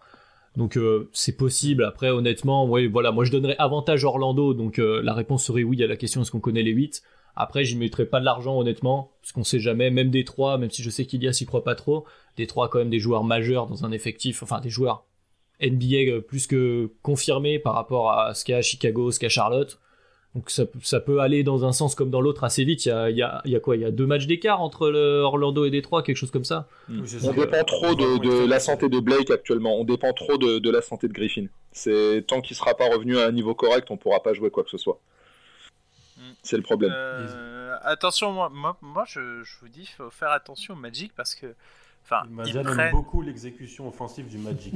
alors, c'était contre les Pélicans. Alors, je tiens à dire, alors, pour ma défense, ça s'est discuté en off. Et en fait, je regardais la fin de match face aux Pélicans et j'invite euh, tous ceux qui aimeraient rigoler sur cette phrase à regarder cette fin de match où, effectivement, face à la défense assez horrible des Pélicans, leur exécution offensive était nickel. Vraiment, euh, les séquences de fin de match étaient très bien amenées et de, toute façon, quand tu joues contre les euh, Pelicans et Washington, euh, franchement, t'as toujours des gros titres, l'attaque va mieux. Hein. ah oui, c'est sûr que l'attaque allait mieux. Euh, par contre, faites attention parce que là, le Magic, en fait, c'est typiquement l'équipe, et sur les derniers matchs, c'est ce qui s'est passé, qui perd ce qu'ils doivent perdre, mais qui gagne ce qu'ils doivent gagner. Mm. Et clairement, là, ils ont eu un passage très difficile au niveau de leur calendrier. Ils sont tapés les Bucks, les Lakers. Alors, le seul match que je peux leur reprocher de ne pas avoir pris, c'est contre Portland et encore franchement est-ce que est-ce que ça se reproche de ne pas avoir réussi à prendre Portland? Mais sinon dès lors qu'ils doivent gagner leur match ils, hmm. enfin ils le gagnent ils ont tapé deux fois Houston enfin ils pouvaient pas les gagner ces matchs là donc attention parce que dès lors qu'ils jouent des équipes à leur portée ils les tapent et euh, Vucevic était blessé euh, là il est revenu euh, Fournier met dedans Fournier, Fournier met dedans ils sont à, ils sont huitièmes Jonathan Isaac Excellent ils sont à 7 Quel joueur non, mais attendez, euh, ils, ont, ils ont des bases solides pour moi. Euh, enfin. le avantage Orlando. Ah non, mais c'est. Enfin, moi je pense que l'avantage est supérieur à ce qu'on peut voir sur le classement. Enfin, de toutes ces équipes. Enfin, moi je vois des énormes problèmes. Euh, Hornets, ils vont pas, ils vont pas rouler sur l'eau comme ça. Bulls, pareil. Pistons, il y a des énormes problèmes. L'équipe qui a le moins de problèmes dans tout ça, c'est le Magic. Mm. Alors, ok, c'est pas flamboyant. Ils ont perdu plein de matchs. Ils ont perdu surtout contre les gros. Et euh, par contre, ils sont suffisamment solides pour tenir le choc face, à face aux équipes à leur portée. C'est ce qui compte euh, dans la course au playoff. Mais, mais Orlando, concrètement, s'ils fonctionnent correctement euh, dans leur manière de faire, enfin jusque-là, ça n'a jamais été le cas, mais ils ont quelque chose à faire justement sur le marché des transferts. Enfin, il y a un véritable embouteillage au poste 4. Ils ont trop de joueurs. Ils, ont, vraiment beaucoup trop de joueurs. Keke qui est blessé en plus. Donc pour l'année prochaine, je suis d'accord. Eux, ils ont, ils ont véritablement quelque chose à tenter à ce niveau-là peut-être pour récupérer un meneur ou quelque chose comme ça. Pierre, Tom, j'aimerais euh, l'avis des anciens, des sages sur, euh, sur cette question. Bah, du coup, je prends la parole comme ça, Pierre aura le mot de la fin. merci, merci pour le conducteur. C'est ça. Non, bah, enfin, le truc, euh, assez d'accord avec ce que vous disiez. Hein. Pour moi, en fait, Orlando, c'est une équipe de plancher. C'est-à-dire que le fait qu'ils ont une bonne défense, c'est une équipe qui ne va pas se battre elle-même. C'est-à-dire que les équipes qui ont plus de talent vont les battre, mais ils ne vont pas se battre tout seuls, puisqu'ils ont un certain niveau chaque soir où tu es sûr que, ok, si, t'es pas, si toi, tu n'es pas dans un bon soir, tu sais que défensivement, eux, ils vont être bons, et s'ils arrivent à mettre quelques trois points de l'autre côté, ben, tu peux perdre le match. Donc c'est pour ça que dans, moi pour moi dans les, dans, dans les performances d'Orlando, vu que c'est une équipe qui se base essentiellement sur sa défense et qui a une, une, euh, une mentalité assez défensive, il y aura beaucoup moins de variance en fonction des adversaires, puisque eux, ils ont toujours un haut, niveau plancher. Donc mm. euh, je pense que ouais, c'est un, avantage qui, qui, est non négligeable. Et je pense que le côté, les, joueurs d'expérience et la santé aussi de leur côté, quoi. Moins de jeunes qui jouent des minutes importantes aussi. Mm. Et, et, vraiment, hein, le mois de décembre est le plus compliqué hein, mm. pour eux. Sachant vraiment, j'ai lu aussi que Chicago avait eu, je crois, un des calendriers les plus simples pour démarrer la, saison. Ouais. Mm. Tout à par, contre, euh, par contre, attention au mois de mars. Hein. Le Magic, pour le, la dernière ligne droite, ils ont un calendrier qui se simplifie au mois de mars. Et euh, ça va vraiment leur servir. Pierre, il faut se mouiller. Non, mais je, je, rejoins tout ce qui a été dit. Orlando, euh, de par l'assise défensive qu'il y a depuis maintenant un bon moment à Orlando et qui fonctionne encore. Et on avait parlé d'eux au début de saison, ils étaient incapables de mettre un panier. Euh, ça, ça va pas durer, ça commence d'être un petit peu mieux. Fourni, on l'a dit, met un peu plus dedans. Vucevic revient. Et c'est une équipe qui va être capable en fait de gagner les matchs qu'il faut, gagner suffisamment de matchs, c'est-à-dire pas énormément pour aller en playoff à l'Est. Euh... headshot. euh... Ça tire à balles réelles. Non, je pense que ça sera l'équipe. Euh, voilà, Chicago, il y a des incertitudes. Euh, on en a assez parlé. Détroit, pour moi, Détroit peut-être peut-être peut-être le, le, tir lointain un petit peu, le Dark Horse, parce que si Griffin hmm. revient, si Rose euh, refait des gros matchs comme il a pu faire, enfin, tu as du talent dans cet effectif qui peut te permettre de, de faire un petit run et de remonter, même si Ilias n'y croit pas, mais je pense que oh, Détroit, faut peut-être pas les enterrer encore complètement. Et ouais, mais quand même grosse pièce sur Orlando pour l'instant. pour aller se faire éclater au premier tour. Ah, par contre, oui, là, ça va être. C'est vraiment la pièce rapportée des playoffs où tu sais pas ce que tu vas faire, quoi. C'est tu vas pour prendre un sweep et tu repars, quoi. Tu sais. Tu ça va être joli à voir. Parce que euh, Ilias parlait de Isaac. Euh, c'est le, c'est moi, c'est ça, c'est cet affrontement que je veux voir. Je veux voir Isaac défendre sur Janis, bon, prendre la saucée probablement, mais. Euh, non, mais on a déjà vu. Hein, c'était intéressant. Oui, oui, intéressant. Oui, oui. Mais oui, mais c'était super intéressant. Moi, j'ai adoré regarder ça. On enchaîne, les gars. Je suis assez d'accord avec vous. Je dirais Orlando, sans mouiller, même si. Et je le maintiens. Euh, il y a Atlanta qui aurait dû être à cette place. Mais non, mais non, mais non, mais non, Il y a trop Ils ont perdu contre les Knicks. On arrête Tu prends 140 points. Près de 140 points contre les Knicks, gros. Ne viens pas me parler. Vas-y. Ils ont perdu toute respectabilité ce jour-là. Ça reste l'équipe que je regarde le plus avec Papré Boston et je l'assume. On sait pour qui, on sait pourquoi. Euh, en tout cas, Ben appréciera que tout le monde mise sur Orlando. Hein. C'est vrai. On sent qu'il n'est pas là. C'est vrai. Euh, on n'a pas, parlé de Michael Carter Williams la seule année où il fallait miser mm. dessus. C'est ça. On va enchaîner avec une question de Fanche. Question sur les Warriors. Je vais donc m'adresser aucun fan des Warriors, mais euh, je vais commencer. Tiens, Madiane, c'est toi que je vais lancer cette question. Est-ce que vous pensez que les Warriors seront un contender l'an prochain? Sachant que euh. ils vont sans doute avoir un top 4 pick. Ils, ont, ils ont D'Angelo.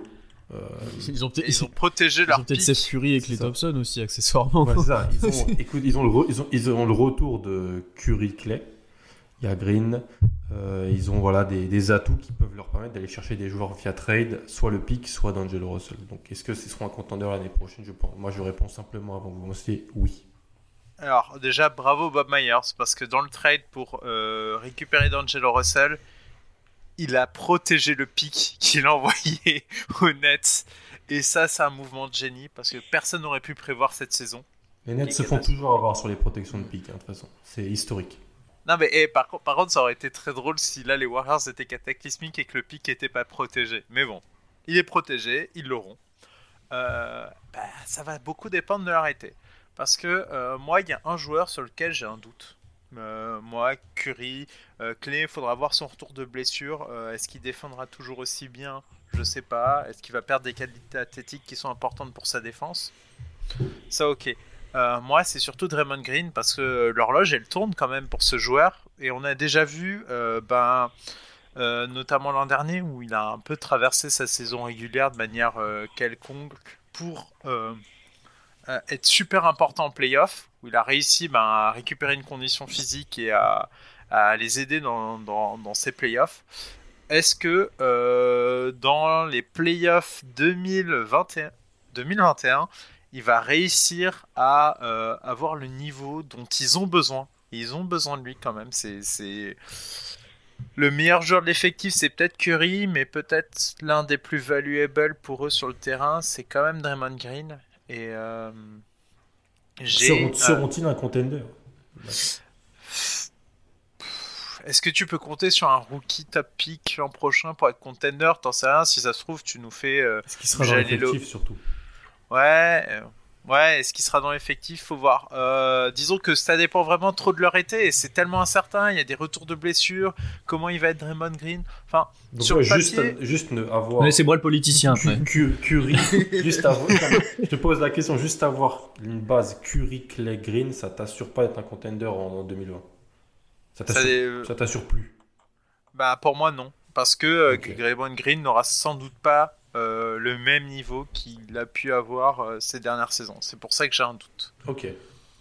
Qui veut un petit peu rebondir et pourrait n'a pas tellement doute Pierre non de ce que j'ai cru entendre dans Je pense qu'ils seront pas contenders mais qu'ils seront outsiders ou compétitifs en tout cas. Mais pour moi ça sera pas des favoris au titre. Euh, plusieurs choses déjà. Bah, déjà, les Warriors m'énervent parce que même quand ils tankent, ils le font super bien. Et c'est insupportable parce que là, en fait, euh, ils, arrivent à reposer. Enfin, Draymond Green, typiquement, il doit jouer. Euh, s'il joue plus de 20 minutes par match sur le reste de la saison, je trouve ça assez scandaleux parce que, enfin, il doit être reposé. Tu vas avoir des role players qui sont en train de se développer en fait pour les années futures. Typiquement, Pascal, Bowman, tous ces joueurs-là, là. Euh, qui seront utiles, j'en suis sûr, dans les années d'après. On dira, bah ouais, mais ils les ont fait jouer un an, et c'est typiquement ce qui va arriver. Euh, et, après, comme on l'a dit, il y a beaucoup d'incertitudes sur les capacités physiques de leurs trois joueurs, euh, sur ce qu'ils vont faire d'Angelo Russell et de, de, et de ce tour de draft qui arrive et qui est beaucoup plus haut que ce qu'ils pouvaient l'imaginer. Mais ça leur permet de mettre en place une équipe qui sera compétitive pour moi, bah, de par la base qu'ils ont, de par les joueurs qu'ils vont développer. voilà. Euh, et il faudra compter sur eux. Je les mets pas favoris, sauf s'il y a une grosse explosion, encore une fois, dans, dans, les autres équipes qui ont formé des duos. Mais il faudra compter sur eux, sur eux, c'est certain. Et moi, il y a une chose que je réfléchissais là en même temps, c'est par rapport à Team USA aussi, on en parle peu, mais qui on va avoir en fait des Warriors? Parce que Curry a dit qu'il voulait y aller. On pouvait imaginer que hmm. Thompson, voire Green y serait. Euh, typiquement, est-ce que Curry est capable d'y aller s'il n'a pas joué de la saison? Je suis pas sûr. Tu vois, c'est un petit truc comme ça que j'avais réfléchi, mais voilà. Ok. Qui veut, qui veut enchaîner, les gars, sur, sur les Warriors Elias, peut-être Adrien? Euh, Ouais, si vous voulez. Euh, bah, disons que euh, je pense que, comme tu le disais, Alan, disons que la, la, présence du trio historique des Warriors te garantit quand même une, certaine, une certaine puissance. et disons que je dirais pas que c'est une vision que j'ai eue, mais effectivement, avec avec forcément les joueurs qui sont en train de développer, la présence de D'Angelo dans le roster, le fait qu'ils aient un pic haut, euh, forcément on n'est pas à l'abri d'une surprise. Euh, on sait que, que, les Warriors, ils ont toujours un petit coup d'avance. Et euh, à voir qui pourront récupérer pour on va dire entourer le trio historique de base. Mm. Mais ce qui est sûr, c'est que ça, on va dire leur leur capacité à être de, des contenders véritablement sérieux et menaçant euh, va dépendre de ce qu'ils vont euh, pouvoir générer comme comme transfert ou comme ou comme signature cet été. mais après, ce qui est certain, c'est que je pense pas que le trio historique pourra à lui seul permettre aux Warriors de, de, pouvoir inquiéter par exemple des équipes comme les Lakers et les Clippers qui ont véritablement dans leur effectif ce qui est presque une kryptonite pour les Warriors. Euh, on prend rien que les Lakers, ils ont peut-être euh, les deux joueurs qui leur ont posé le plus de soucis ces dernières années, euh, rien que par leur présence. mais faudra voir. Mais disons que ça va dépendre de, beaucoup de facteurs qu'on ne peut pas encore mesurer à l'instant T en fait. Donc on attend l'été. C'est ça. moi, je pense... Totalement. Mais moi je pense que, enfin, moi l'année prochaine, je pense que oui, ce seront des, des contenders par rapport à trois facteurs. Aujourd'hui, les Warriors, ce qui leur manque, c'est la santé, de la profondeur et de pouvoir dépenser de l'argent parce qu'ils sont handicapés. Ils ont trois choses qui, sont, qui vont être importantes. Il y a le pic de draft, comme tu l'as dit, euh, Alan, qui va être important et qui peut être très haut cette année. Il y a du coup D'Angelo Russell qui peut être vu comme un asset positif pour euh, les autres équipes. Et il y a la trade exception qu'ils ont récupéré mhm. dans le transfert d'André Godallet de 17 millions qui leur permet de récupérer un, enfin, un joueur qui a un contrat équivalent et de l'intégrer dans l'équipe. Donc, ces trois pièces-là peuvent leur apporter la profondeur qui manque. Si l'an prochain, ils ont la santé, donc c'est tout bénef, et l'année prochaine, ils auront en plus l'opportunité de pouvoir dépenser plus que hum, du coup euh, ce qu'il y a euh, au niveau de la prone tax, c'est-à-dire à peu près 10 euh, millions, enfin 6 millions au-dessus de, la luxury tax. Donc je pense que cette équipe-là l'an prochain sera totalement différente de, de, hum, celle de cette année et je pense que ce sera vraiment un ogre l'année prochaine. Adrien, le mot de la fin, les Warriors. Pas mieux, pas mieux. J'étais un peu sur ce que, ce que disait Tom. C'est-à-dire que voilà, cet été, et on oublie un peu leur attractivité. On parle beaucoup de la valeur sportive de leur, de leur trio. Il y a aussi l'attractivité globale des Warriors, le capital sympathique qu'ils ont dans la ligue, leur faculté à intégrer les gens euh, de manière plutôt correcte. Donc je pense que voilà, ils auront quelque chose à faire cet été. Euh, balle dans leur camp. Ah mais je croyais que Kevin Durant avait été mal accueilli, c'est ce qu'il dit en interview maintenant. Pauvre bichette. Euh, moi j'attends de voir. Ce qui, ce qui m'intéresse le plus, c'est ce que s'ils ont un pic top 4, top 5, le genre ils le garderont. C'est juste ça qui, qui m'intrigue. C'est un truc qui pourrait être intéressant. Autre question de Steve, euh, avec qui j'échange beaucoup sur, euh, sur Twitter, je le salue. Le fan bostonien qui me tag à chaque fois que votre 5 démarre. Exactement. on est, oui, on est, on est beaucoup dans la répétition. on, est, très souvent là. Euh, question, je pense que je vais peut-être me tourner vers Pierre parce qu'elle concerne Chris Paul. Euh, quand tu vois le niveau d'un CP3, est-ce que c'est pas aujourd'hui le meilleur pur meneur à l'Ouest, voire de la ligue?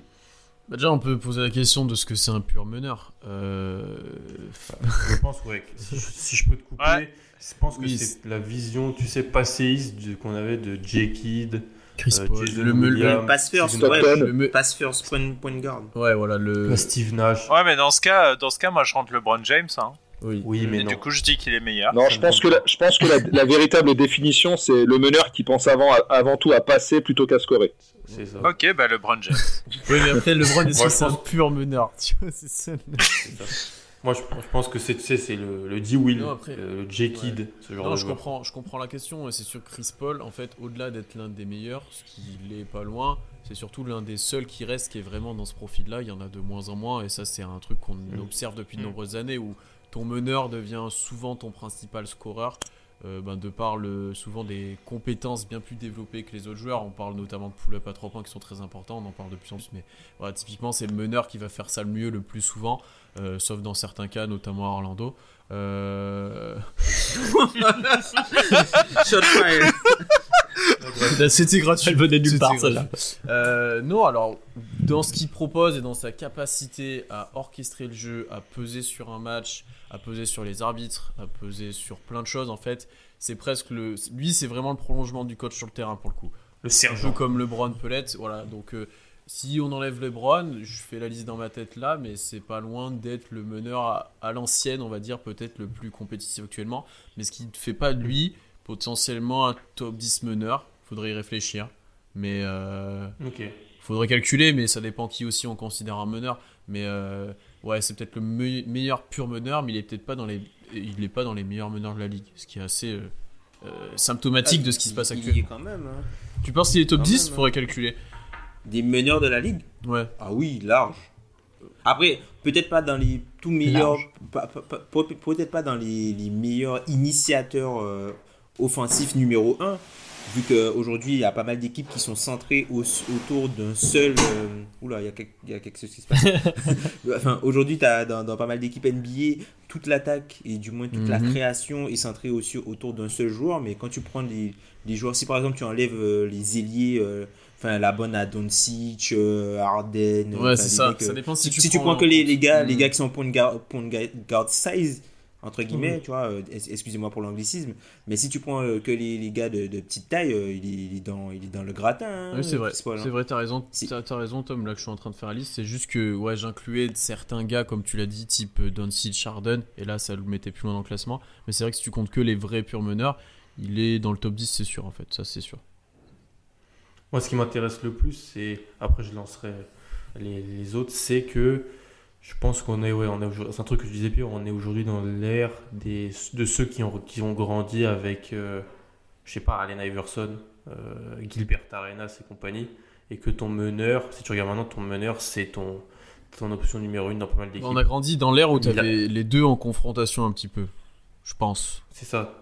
On avais d'un côté les J. Kidd, les Steve mm. Nash, Chris Paul. Steve Nash, je score aussi Chris Paul aussi, et d'un côté euh, Allen Iverson, Gilbert Arenas et d'autres que j'oublie, hein, mais, et qui, se qui donnent aujourd'hui le fait que bah, tu as Damien Lillard, tu as Kyrie, tu as Kemba, tu as euh, même Trae Young, qui est un peu le, le, dernier modèle parce qu'il a lui il a grandi avec Curry donc ça, ne nous rajeunit pas mais c'est c'est ouais les gars à la Baron Davis un peu comme ça mm.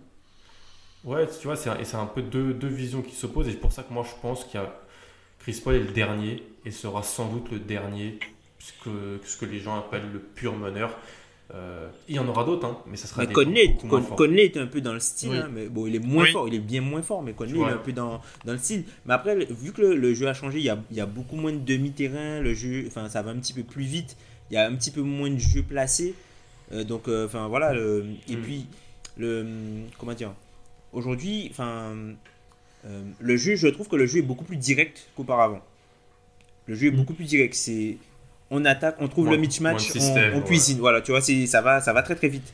Là où avant, fallait faire tourner, il y avait, il y avait vraiment un jeu d'échecs, essayer de faire un gars prendre une faute, essayer de profiter d'un mismatch, jouer une action, euh, engager tel gars. Maintenant, on trouve le mismatch le plus rapidement possible, on attaque, on essaie de scorer. T'as de moins en moins de systèmes longs aussi. Hein.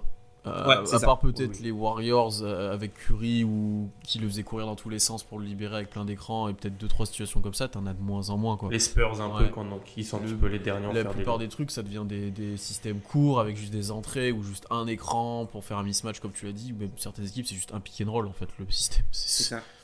Après, peut-être que les défenses aussi sont de moins en moins bonnes, donc du coup, il y a moins de trucs qui. Enfin, t'as besoin de moins de choses pour faire la différence, vu que le terrain est beaucoup plus espacé. Les... Pour ça, on y reviendra. les attaquants sont de plus en plus forts aussi.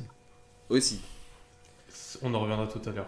Ilias, Adrien, qu'est-ce que, ou même Marianne, qu'est-ce que vous en pensez de, de History dans cette hiérarchie? Ouais, moi je, suis un peu d'accord avec ce que tu as dit. Je t'en prie, Ilias, vas-y. Vas-y, vas-y, Adrien, je t'en prie. Ouais, mais j'allais dire à peu près la même chose. J'ai pas, je vais pas être très très long. Pour moi, oui, voilà, effectivement, c'est la, question du pur meneur. Juste pour ajouter sur la question de est-ce que ce profil-là va disparaître. Je pense qu'on était en train d'y répondre, c'est-à-dire qu'il y a, il y a des tendances à la manière de jouer. Effectivement, c'est comme si on disait quel est le meilleur, euh, pas le meilleur ailier, mais le meilleur 3D au poste 3. Voilà, c'est un profil de meneur dont on a besoin ou pas, selon la manière de jouer qui est la plus en vogue, on va dire, la plus efficace à un moment donné. Peut-être que ça reviendra effectivement. Actuellement de moins en moins d'équipes sont basées parce que, comme vous le disiez, il y a, peut-être moins de systèmes longs parce qu'on va beaucoup plus vite, on pousse la balle plus vite, on cherche les shoots plus rapidement, donc on va avoir des meneurs euh, soit soit shooters, soit des mecs plus athlétiques, plus directs, type euh, Westbrook ou Jamorant en, plus récent. Donc, euh, donc voilà, ça reviendra peut-être, mais pour la question en elle-même, oui, actuellement c'est très probablement Chris Paul parce parce qu'il a toutes les caractéristiques de ce meneur-là, comme on appelle on appellerait pur meneur on n'a rien à lui reprocher dans ce terme-là, il pèse sur tous les compartiments du jeu. Je suis d'accord et je rajouterai aussi un facteur qui est assez euh, important et déterminant dans, dans, le jeu la personnalité de Chris Paul, euh, c'est sa capacité à être un leader extraordinaire. Euh, je sais que c'est quelqu'un de très très clivant, de, très très clivant dans, la communauté de fans NBA. C'est un, des joueurs les plus détestés parmi les fans et, et, et, à travers le monde, mais c'est quand même quelqu'un qui, basketement parlant, quand tu l'observes, enfin, c'est euh, une académie de basket à, lui tout seul. C'est quelqu'un qui a une maîtrise des fondamentaux et une lecture du jeu qui est très très nettement au-dessus de la moyenne. Et euh, c'est un petit peu euh, un des derniers Mohicans, un petit peu peut-être avec Rajon Rondo.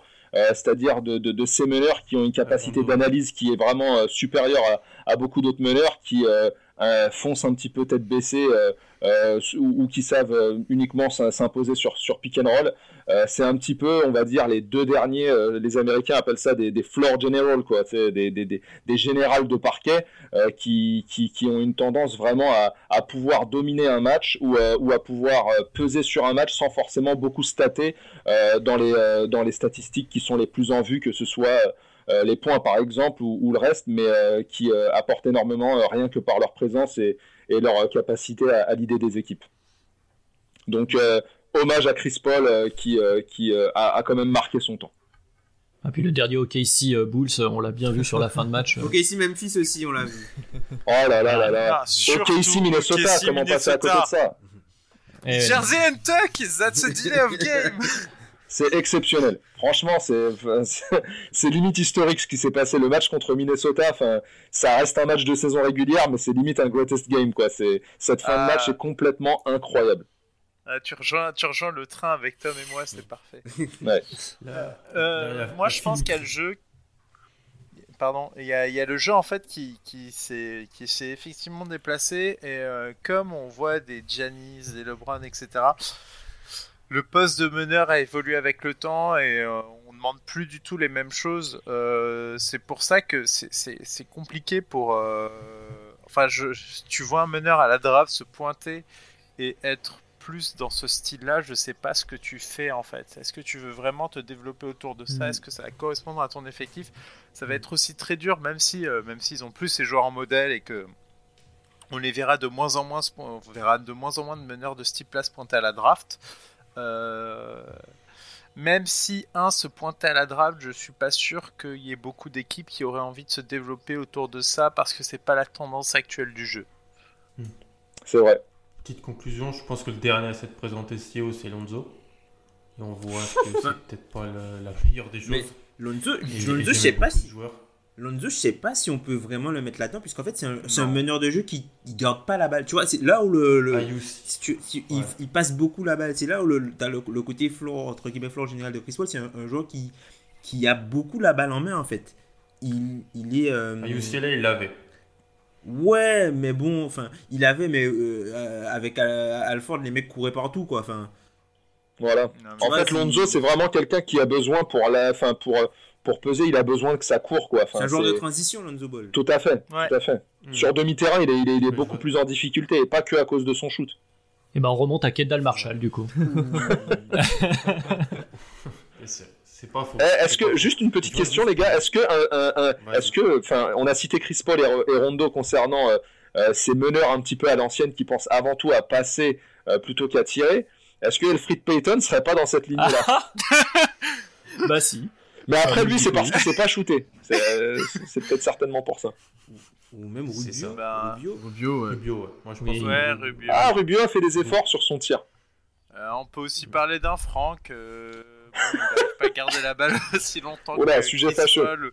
ou Rondo, mais c'est pas quelqu'un c'est pas quelqu'un qui a en tout cas le naturel de scorer donc euh, si on parle des derniers joueurs à cette pointe à la draft euh, moi je mm. dirais qu'un Franck serait plus dans ce style là mm, c'est vrai mm. Et si, tu, si je parle de la draft 2020, beaucoup de meneurs, c'est tous des scoreurs, des premiers scoreurs avant d'être des passeurs. Mm. Tous ceux qui. Ouais, c'est-à-dire des, des Markel Fultz, des, des Jamorant, euh, tout ça, quoi. Mm. même les Dennis Smith et compagnie, donc c'est des profils davantage tournés vers le scoring que vers la passe. Donc c'est, on voit un petit peu. Quoique Morant, Morant, Morant, moi je trouve que c'est limite un scoreur sur-côté et un passeur sous-côté. Hein. Non, il est très très bon à la passe. J'aime cette formule. C'est ton dada avec Young et Morant. Non, mais il est, il est très très fort à la passe, hein, C'est d'excellents passeurs, mais c'est davantage, ah, surtout des énormes. Oui, il score. D'énormes scoreurs. Ouais, bon, Young. Enfin bon, je vais pas parler de Young. Morant, c'est avant tout un kamikaze. Aussi. Ce type est fou. En fait, je pense que c'est pas, pas parce que c'est d'excellents passeurs qu'on doit dire que c'est des, des autant passeurs que scoreurs. C'est juste ça que je, je pense. Mm. Après, c'est vrai que c'est un, bon débat. On va parler de jeunes joueurs, peut-être de draft. On va passer à ça, messieurs. Avec Steve qui nous pose une, autre question. Pouvez-vous nous prédire trois rookies? Alors, je pense qu'on va en faire un par personne. Sauf si, et comme ça, vous en avez peut-être préparé trois. Et si un en dit un, bah, vous pourrez en dire un d'autre. Trois rookies qui auront une forte progression en année 2. Question que, que j'aime bien, vu que j'aime beaucoup les jeunes joueurs. Tiens, bah, Tom, quel est pour toi un rookie que tu vas vraiment bien progresser l'an passé? L'an prochain, pardon. L'an prochain, alors, ça, ça risque de faire bizarre, mais moi je pense que Darius Bezley, il peut vraiment progresser l'an ah. prochain. vraiment. enfin, moi, c'est un joueur, j'aime beaucoup son style. Alors, il me rappelle un peu Aaron Gordon en, plus mince, enfin, en plus filiforme. C'est un joueur qui a de, de très bonnes qualités athlétiques. C'est un joueur qui peut reprendre le rôle qu'avait par exemple un Jeremy Grant l'an dernier. C'est un joueur qui, je pense aussi, peut très bien aller avec le style de jeu de, Steven Adams si jamais euh, il reste. C'est un gars qui a pas beaucoup besoin de la balle. C'est un gars qui se bat beaucoup sur, euh, sur les ballons. Il court beaucoup. Il est agressif. Il est, euh, il est athlétique et il sait jouer de façon athlétique. Tu vois, c'est pas un, c'est pas un athlète qui te montre pas qu'il est athlétique. Tu vois, c'est pas un athlète à la Wiggins, tu vois. Wiggins, il est, euh, il est athlète, il est, il est athlétique, mais il a pas un jeu très athlétique. Bézi, il a vraiment un, jeu athlétique. Et puis, il a, il a l'avantage aussi d'être un talent dépendant qui joue avec Chris Paul. Ah, jouera-t-il avec Chris Paul l'année prochaine? Moi, je pense, pas que, je pense pas que Chris Paul va bouger. Hein. Ouais, ça, c'est un, sujet qu'on voit beaucoup et que dans l'équipe est d'accord sur sa baisse. Je vois que j'ai entendu un, soupir de, tellement il était heureux de la part de Pierre. Ouais, après, mentionnait je, je, suis content que Tom souligne Baisley parce que c'est sûr que c'est un des rookies qui a peut-être le plus de potentiel, on le sait, vis-à-vis -vis de son cursus auparavant. Mais après, de ce que je suis pas complètement d'accord avec Tom pour l'instant ce que montre Beasley. Euh, notamment sur le côté athlétique. Là, l'une de ses problématiques actuelles, et notamment lors des derniers matchs, c'était qu'il avait des difficultés près du cercle, dans le sens où, force, au niveau force, au niveau, une fois que j'ai pris le contact, comment je suis capable de résister en l'air, ou comment je suis capable de trouver une solution, et là, il avait des grandes difficultés. Alors, il a ce côté athlétique parce qu'il est vif, il est rapide, il a une grosse détente, il est long, il est filiforme, et quand il aura se régler justement ce problème de force, dont l'intersaison pourra jouer un rôle important, il pourra être très intéressant. Et pour l'instant, il est surtout intéressant quand il a la balle, par exemple, il prend un rebond, il est capable de relancer. Et c'est des situations pour moi qu'il va devoir développer dans le futur. Aussi sur ses, euh, sur backdoors ou sur ses cuts pour profiter de l'intelligence des meneurs d'OKC actuellement. Euh, c'est quelque chose qui doit se montrer de plus en plus. Il a encore la limite de son tir qui est très inconstant, mais il a un énorme potentiel. Et défensivement, il montre déjà des très bonnes choses euh, au niveau du rebond et notamment du contre où il a un super timing. il est capable de réaliser beaucoup de contres en peu de temps. Euh, donc ça c'est intéressant à ce niveau-là et il joue déjà beaucoup plus qu'on ne pouvait l'imaginer aussi. Bah, vas-y Pierre, donne-nous ton, ton qui toi. Moi j'avais que le vert parce que alors l'argument est simple, c'est mon ami. Mon en fait l'argument est simple, c'est qu'il est un parti décevant et très moyen pour pas dire pas bon cette saison sur offensivement notamment et on va y revenir euh, que pour moi il pourrait être que meilleur l'année prochaine euh, on a un il, a, raison.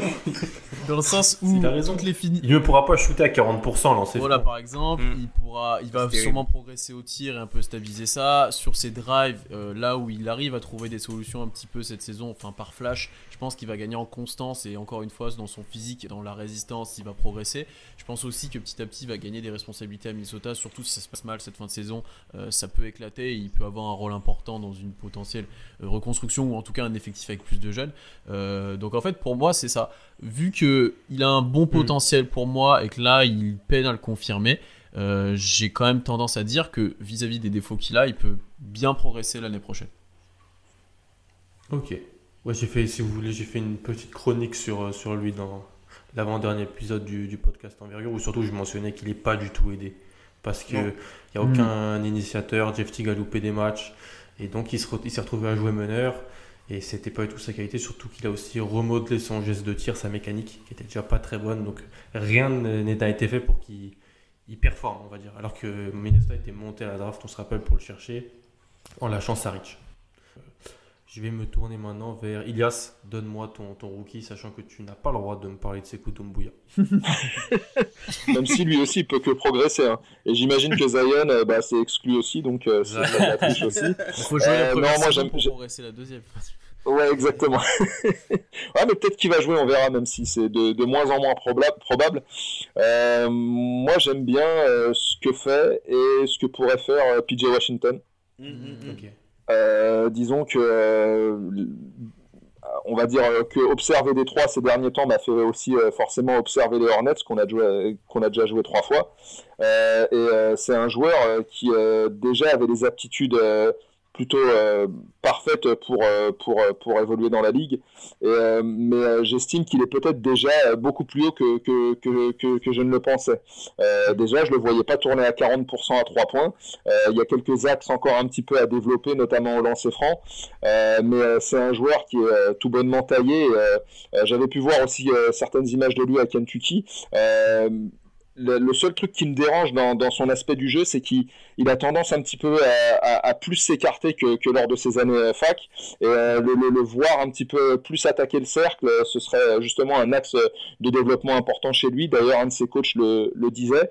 Euh, mais euh, c'est un, un, joueur qui me plaît, que je vois encore un petit peu plus évoluer, surtout qu'il est dans le contexte parfait, c'est-à-dire que à Charlotte, contrairement à New York, par exemple, quand on, quand on entame un projet de jeune, on va jusqu'au bout, de jusqu'à euh, mettre, euh, on va dire, quasiment euh, aux oubliettes des joueurs comme Batum ou comme Marvin Williams, place aux jeunes et dans un environnement comme celui-ci, il peut, il peut que progresser selon moi. Très bien. Je transmets à Adrien qui ne peut pas aussi me parler de Kobe White. bien entendu. Mais non, moi je vais aller. vous en avez cité pas mal que j'aurais bien cité, mais je vais aller du côté de Mathis Tibul, moi. Du côté des Sixers. Ah, il est pas, il a pas, il est pas déjà, mais la, il est déjà la hype, la hype table. Comme Washington, Washington est déjà bon aussi. Ouais, c'est vrai. Ouais, non, mais c'est ça. Il est, il est déjà bon, mais comme il a, euh, enfin, c'est un peu triché effectivement, puisque c'est juste qu'il a peu de minutes pour l'instant. Enfin, c'est pas encore énorme et que ça va augmenter. Donc en augmentant, s'il continue à être bon. Mais en tout cas, moi j'aime beaucoup ce que propose Tybul ou Tibul, comment on le voit? Tibul, c'est mieux. un petit côté un peu français, un petit peu. Moi j'aime bien Tibul. Un petit peu côté bucolique, comme ça, c'est sympa. Donc ouais, très très bon défenseur, euh, très très bon défenseur. Moi que je trouve vraiment, euh, ouais. Euh, pareil, on en j'en parlais un petit peu tout à l'heure. J'aime beaucoup regarder les mecs qui défendent bien. Euh, voilà, très bon défenseur avec un bon timing aussi au bloc pour un arrière, ce qui est quand même euh, assez sympa, euh, qui, qui, est dur sur l'homme et qui a un shoot plutôt intéressant. Et je pense que dans l'effectif de Philly, euh, selon comment ça va évoluer, il va prendre plus en plus d'importance et je pense qu'il peut s'épanouir. Donc voilà, je vais pas faire beaucoup plus long puisque c'est un peu un côté Madame Irma et c'est pas ma spécialité. Mais voilà, moi j'aime beaucoup ce que ce que propose Mathis Tibul et, excellent. J'ai rarement vu un rookie aussi bien défendre, personnellement. Mais on le savait, ah. c'était un joueur qui a déjà Ouais, il avait été annoncé comme tel, effectivement, mais. On sait que c'est un joueur qui a, pas de dribble, mais qui, s'il shoot à 3 points, rien que pour sa défense, aura des minutes et sera un joueur de rotation. Exactement. Tu vois, le mot de la fin, euh, Madiane, avant que je donne mon rookie, mais il n'y a pas de suspense, je pense. Ah bah attends, je vais peut-être te griller à priorité parce que je prends Kevin Porter Jr. je le savais, je le savais que t'allais le pic et je voulais le pic. Vas-y. Euh, de toute façon, j'allais pas le pic parce que ça aurait fait ah. trop. Mais je t'en prie, parle-nous de, Kevin Porter Jr.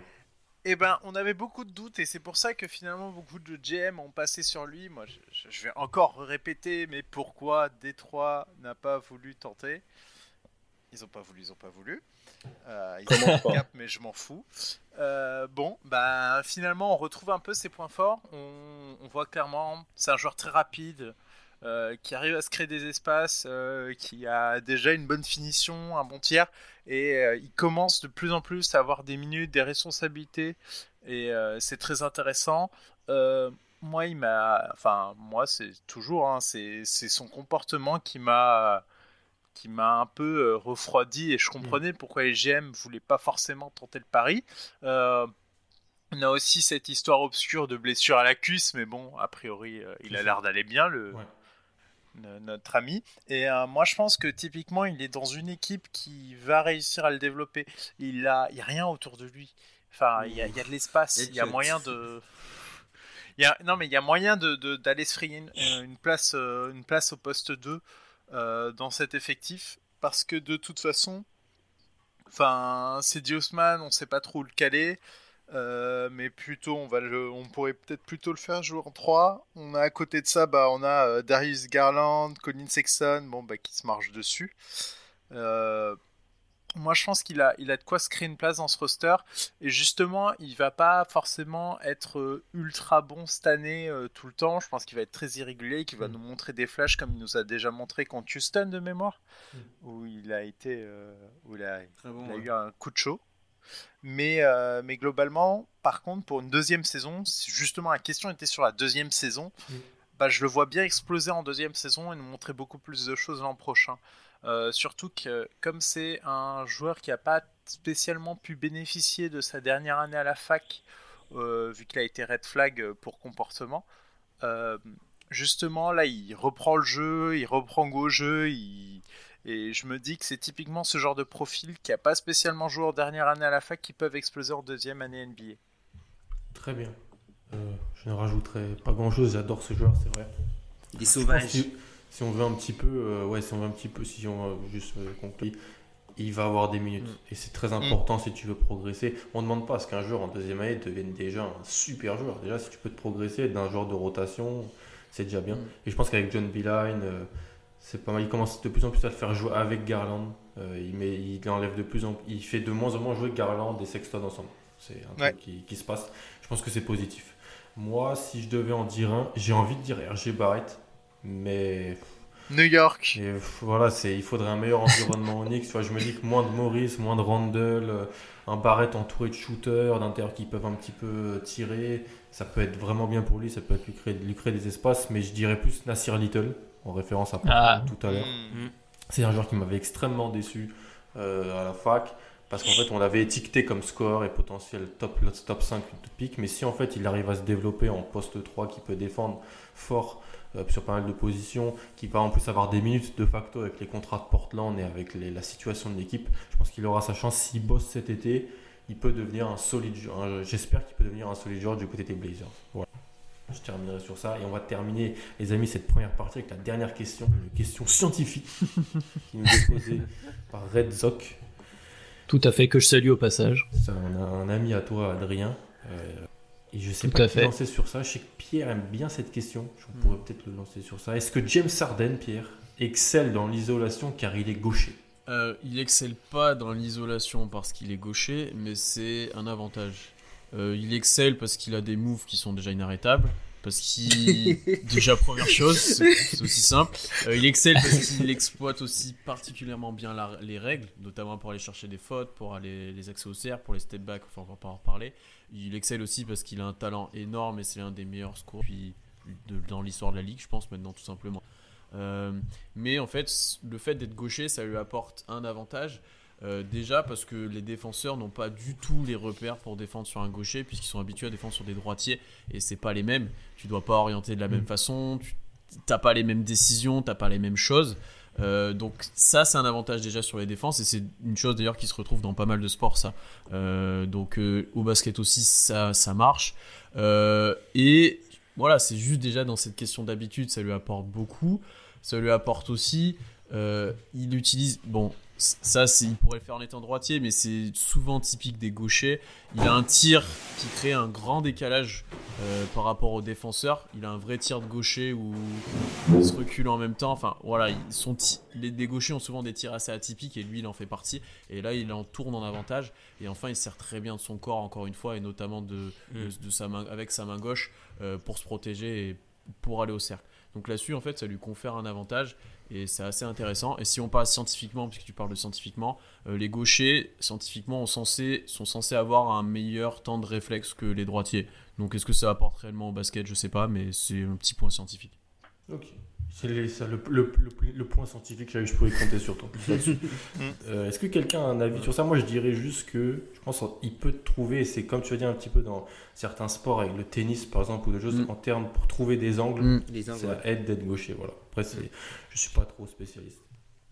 Euh, moi, il y a un truc qui, est quand même. Euh, je vais mettre un, un, petit bémol à tout ça pour peut-être insister sur le fait que ce sont ces moves aussi et le fait qu'il soit inarrêtable de base qui fait que qui fait qu'il c'est un si bon attaquant. Euh, personne n'a vu ça depuis bien longtemps, même Kobe Kobe a pas fait ça, enfin m'a pas laissé une telle impression. Il n'y a que Chamberlain qui a fait ça en moyenne de points actuellement donc. Ouais, même la meilleure saison au scoring de Jordan, elle doit pas y être. Hein. Non, c'est un truc de dingue. Attention au blasphème. Je parle de scoring. Hein. Oui, oui, oui. L'accumulation de euh, points. Exactement. Euh, juste, euh, moi je suis pas sûr que le fait d'être gaucher soit un si grand avantage en isolation parce que si je suis terre à terre en tant que droitier, si un mec vient driver sur ma main droite, euh, après il est sur tous les scouting reports d'à peu près tous les défenseurs de la NBA. Quand tu joues Houston, tu le sais. Donc je pense que les types sont quand même préparés à sa façon de vers où l'orienter, etc. Je pense que les coachs insistent suffisamment souvent là-dessus. Et euh, avoir un joueur qui va driver sur ma main droite, je considère pas ça comme un, avantage pour lui. Pour moi, c'est presque limite plus simple euh, parce qu'il va pas jouer sur ma sur mon côté faible, il va jouer sur mon côté fort. Donc finalement, est-ce que c'est vraiment un grand si grand avantage que ça Après, je, mais il le truc, c'est que Arden il part pas forcément à gauche. Hein. C'est son, en fait, son, il a son, tu vois, son enchaînement de dribble là, là. Chaque fois, il mm. part à droite mais après, c'est trop tard en fait, parce que quand tu reviens sur lui, tu le bump, il y a faute. Puis, typiquement, il va j'ai l'impression beaucoup plus souvent sur la droite du terrain. Ouais, ouais, ouais. Son step back, il le fait. parce qu'on lui, c'est ça, parce qu'on lui mm. laisse. ouais, c'est vrai que son step back, il le fait à droite. souvent à 45 à droite. Tout à fait. Tout à fait. Non, non, c'est vrai qu'il va pas. En plus, il va pas tellement driver ma gauche, donc en fait, il est juste inarrêtable. Hein. Et tu vois, par rapport à ce que tu dis, Madiane, c'est très intéressant, mais tu peux aussi le voir à l'inverse, où la plupart des joueurs vont tenter une interception avec leurs mains fortes, et en fait, lui, sachant que c'est sur sa main, il est avec sa main gauche et que les joueurs vont essayer avec la main droite de taper la balle. Alors certes, ils sont du bon côté, mais il est beaucoup plus à l'aise sur cette main-là, et du coup, il sera beaucoup mm. plus à même de contrer cette potentielle interception avec la main forte du joueur. Tu vois ce que je veux dire? Tout, tout, à fait, ouais. Alors, le truc avec Arden, pour moi, ce qui le rend vraiment inarrêtable, enfin, en tout cas en saison régulière, hein, c'est le combo. en fait, c'est vraiment le combo handle, puissance, décélération. C'est sur les changements de rythme. Enfin, hmm. Les hésitations. Ouais, les hésitations, c'est incroyable en fait. Il, est inarrêtable. Et quand il met dedans, bah, tu peux rien faire. Je pense qu'il faut pas aussi sous-côté son premier pas, hein, parce qu'il blow by énormément. Ah oui, c'est ça, ah il les mecs. Il blow by les mecs. Et, et, le problème, en fait, tu vois, je, parle de tu vois, la puissance, c'est quelque chose qui est important dans ce jeu. Et je pense que c'est l'une des raisons pour lesquelles il a pas mal de. Enfin, qu'il peut avoir du mal en playoff. Puisque, en fait, on met des ailiers sur lui. Mm. Et les meilleurs joueurs de la ligue aujourd'hui, ce sont des ailiers. Donc du coup, il a beaucoup plus de mal. Un peu comme ce qui arrivait à Demar DeRozan à chaque fois qu'il arrivait en playoff à l'Est. Bon, après, après c'est pas vraiment, c'est pas du tout le même niveau de joueur. C'est pas du tout oui, le même non, non, là, là, non. C'est pas du tout le même niveau de joueur en termes de, de, création et de jeu avec les règles. Mais je trouve qu'en fait, Arden, il est vraiment, euh, il est vraiment exceptionnel dans ses capacités de délimitation en, en contrôle. C'est non, il est dingue et surtout, euh, enfin, il cumule pas mal de choses. C'est sa capacité à chercher les fautes, la finition au cercle, le shoot et la passe. C'est vraiment une menace partout. Mm. Mm. C'est ça. C'est ça qui rend. il, est, il est vraiment très dur à défendre. Vous vous rendez compte que, vous rendez compte que stratégiquement l'an dernier, on le défendait par derrière, mais ça n'existe pas. Cette année, tu le défends à deux. Enfin, et là, tu c'est-à-dire qu'ils jouent les Clippers, ils envoient Kawhi et Paul George. Tu vois, c'est. Mais c'est ça. Et Toronto a fait la même chose. Toronto, ils envoyaient genre limite trois gars, tu vois, deux gars, un gars qui flotte. Du coup, McLemore a shooté à 9 sur 10, à 9 sur 13 à 3 points. Non, mais, mais moi, moi, moi, j'adore ces séquences-là où ils mettent deux gars sur lui et ensuite ça joue un 4, 4 contre 3. Mm, mm. Ouais, il faut une indiv zone, un mix des deux. Mais c'est intéressant. Euh, il y, y, a des essais qui sont faits en saison régulière sur Harden. C'est pour revenir à ce que tu disais, Madiane, sur le, le côté, il parle du, de, du côté de ta main forte aussi, il y a quand même un, un, aspect à pas négliger. C'est effectivement comme il est, comme t'as pas l'habitude, tu te mets à réfléchir en fait, ça Harden, mm, mm, parce que tu te mets à penser à ce que tu dois faire, parce que que t'as moins l'habitude de, de, de, ouais, t'as lu ton scouting report, tu sais que attention, le mec est gaucher, ok comme euh, enfin vous la plupart d'entre vous ont joué je pense. Quand il y a un gaucher en face c'est toujours perturbant parce que tu te dis mm. attends d'habitude je ferais ça donc je vais partir de ce côté là et donc lui il en joue. Il est aussi très très fort mentalement parce que comme on disait bon il excelle parce qu'il est bon. Voilà bon déjà. Mais euh, et justement c'est une guerre mentale que joue Harden avec ses défenseurs la plupart du temps et il les force à trop réfléchir alors que lui joue au réflexe et, c'est, il a toujours un temps d'avance comme, euh, comme vous le disiez juste avant et c'est, ça devient hyper compliqué, tu te retrouves à faire faute parce que euh, t'as une deux, euh, deux dixièmes de seconde où t'as réfléchi avant de faire ton geste et c'est trop tard. C'est clair. Ilias, le mot de la fin de, sur peut-être la, capacité à Arden d'être avantagé par, sa, par la, la nature, on va dire. Bah, au-delà du fait qu'il soit avantagé par la nature, c'est aussi quelqu'un qui a développer des, aptitudes euh, dans ses skills à, pouvoir s'opposer à toutes sortes de défenses, euh, surtout quand elles sont individuelles, comme euh, c'est souvent le cas en NBA. mais tu, peux, peux l'apercevoir. Tout à l'heure, vous disiez par exemple qu'il avait très peu tendance à aller vers la gauche, ce qui est assez vrai, mais malgré tout, il y a cette espèce de phase de, pénétration qu'il utilise souvent, c'est-à-dire celle où il dribble entre ses jambes il prend de vitesse généralement euh, son premier adversaire direct et arrivé euh, dans la raquette, c'est-à-dire qu'il a une espèce de capacité d'analyse. Donc soit euh, souvent il envoie Capella en l'air, soit il a cette tendance justement à placer son épaule entre lui et le cercle. C'est-à-dire que soit il y a faute, soit il peut finir main gauche de l'autre côté. C'est-à-dire que tu peux plus ou moins transposer cette situation de pénétration à celle par exemple qu'avait Messi ou, ou ceux qui, qui s'intéressent un petit peu au foot à Ariane Robben, c'est-à-dire de mecs qui partent de la droite et qui ont tendance à revenir à gauche pour pouvoir enrouler euh, en football. Ardel a souvent tendance à faire ça. Cette fois-ci, il a son épaule droite face euh, au cercle et justement, il a tendance à finir de l'autre main euh, au, niveau de la planche. C'est quelque chose qui, qui, est assez intéressant à, étudier, mais en tout cas, ce qui est certain, c'est que même si euh, c'est pas un avantage déterminant, c'est quand même quelque chose qui lui permet, comme vous le disiez tout à l'heure, euh, de trouver des angles que, les droitiers n'arrivent pas forcément à trouver. C'est clair, je pense qu'on va terminer cette première partie euh, là-dessus, la partie un petit peu plus sur l'actualité, sur des questions un petit peu moins, moins grandes. On va se retrouver dans une deuxième partie pour les questions un petit peu plus globales. Merci d'ailleurs, merci pour les questions, merci pour l'écoute. Euh, n'hésitez pas à nous dire ce que vous en avez pensé, à commenter, à poser d'autres questions, tout ça. Et puis euh, moi je vous dis salut à tous.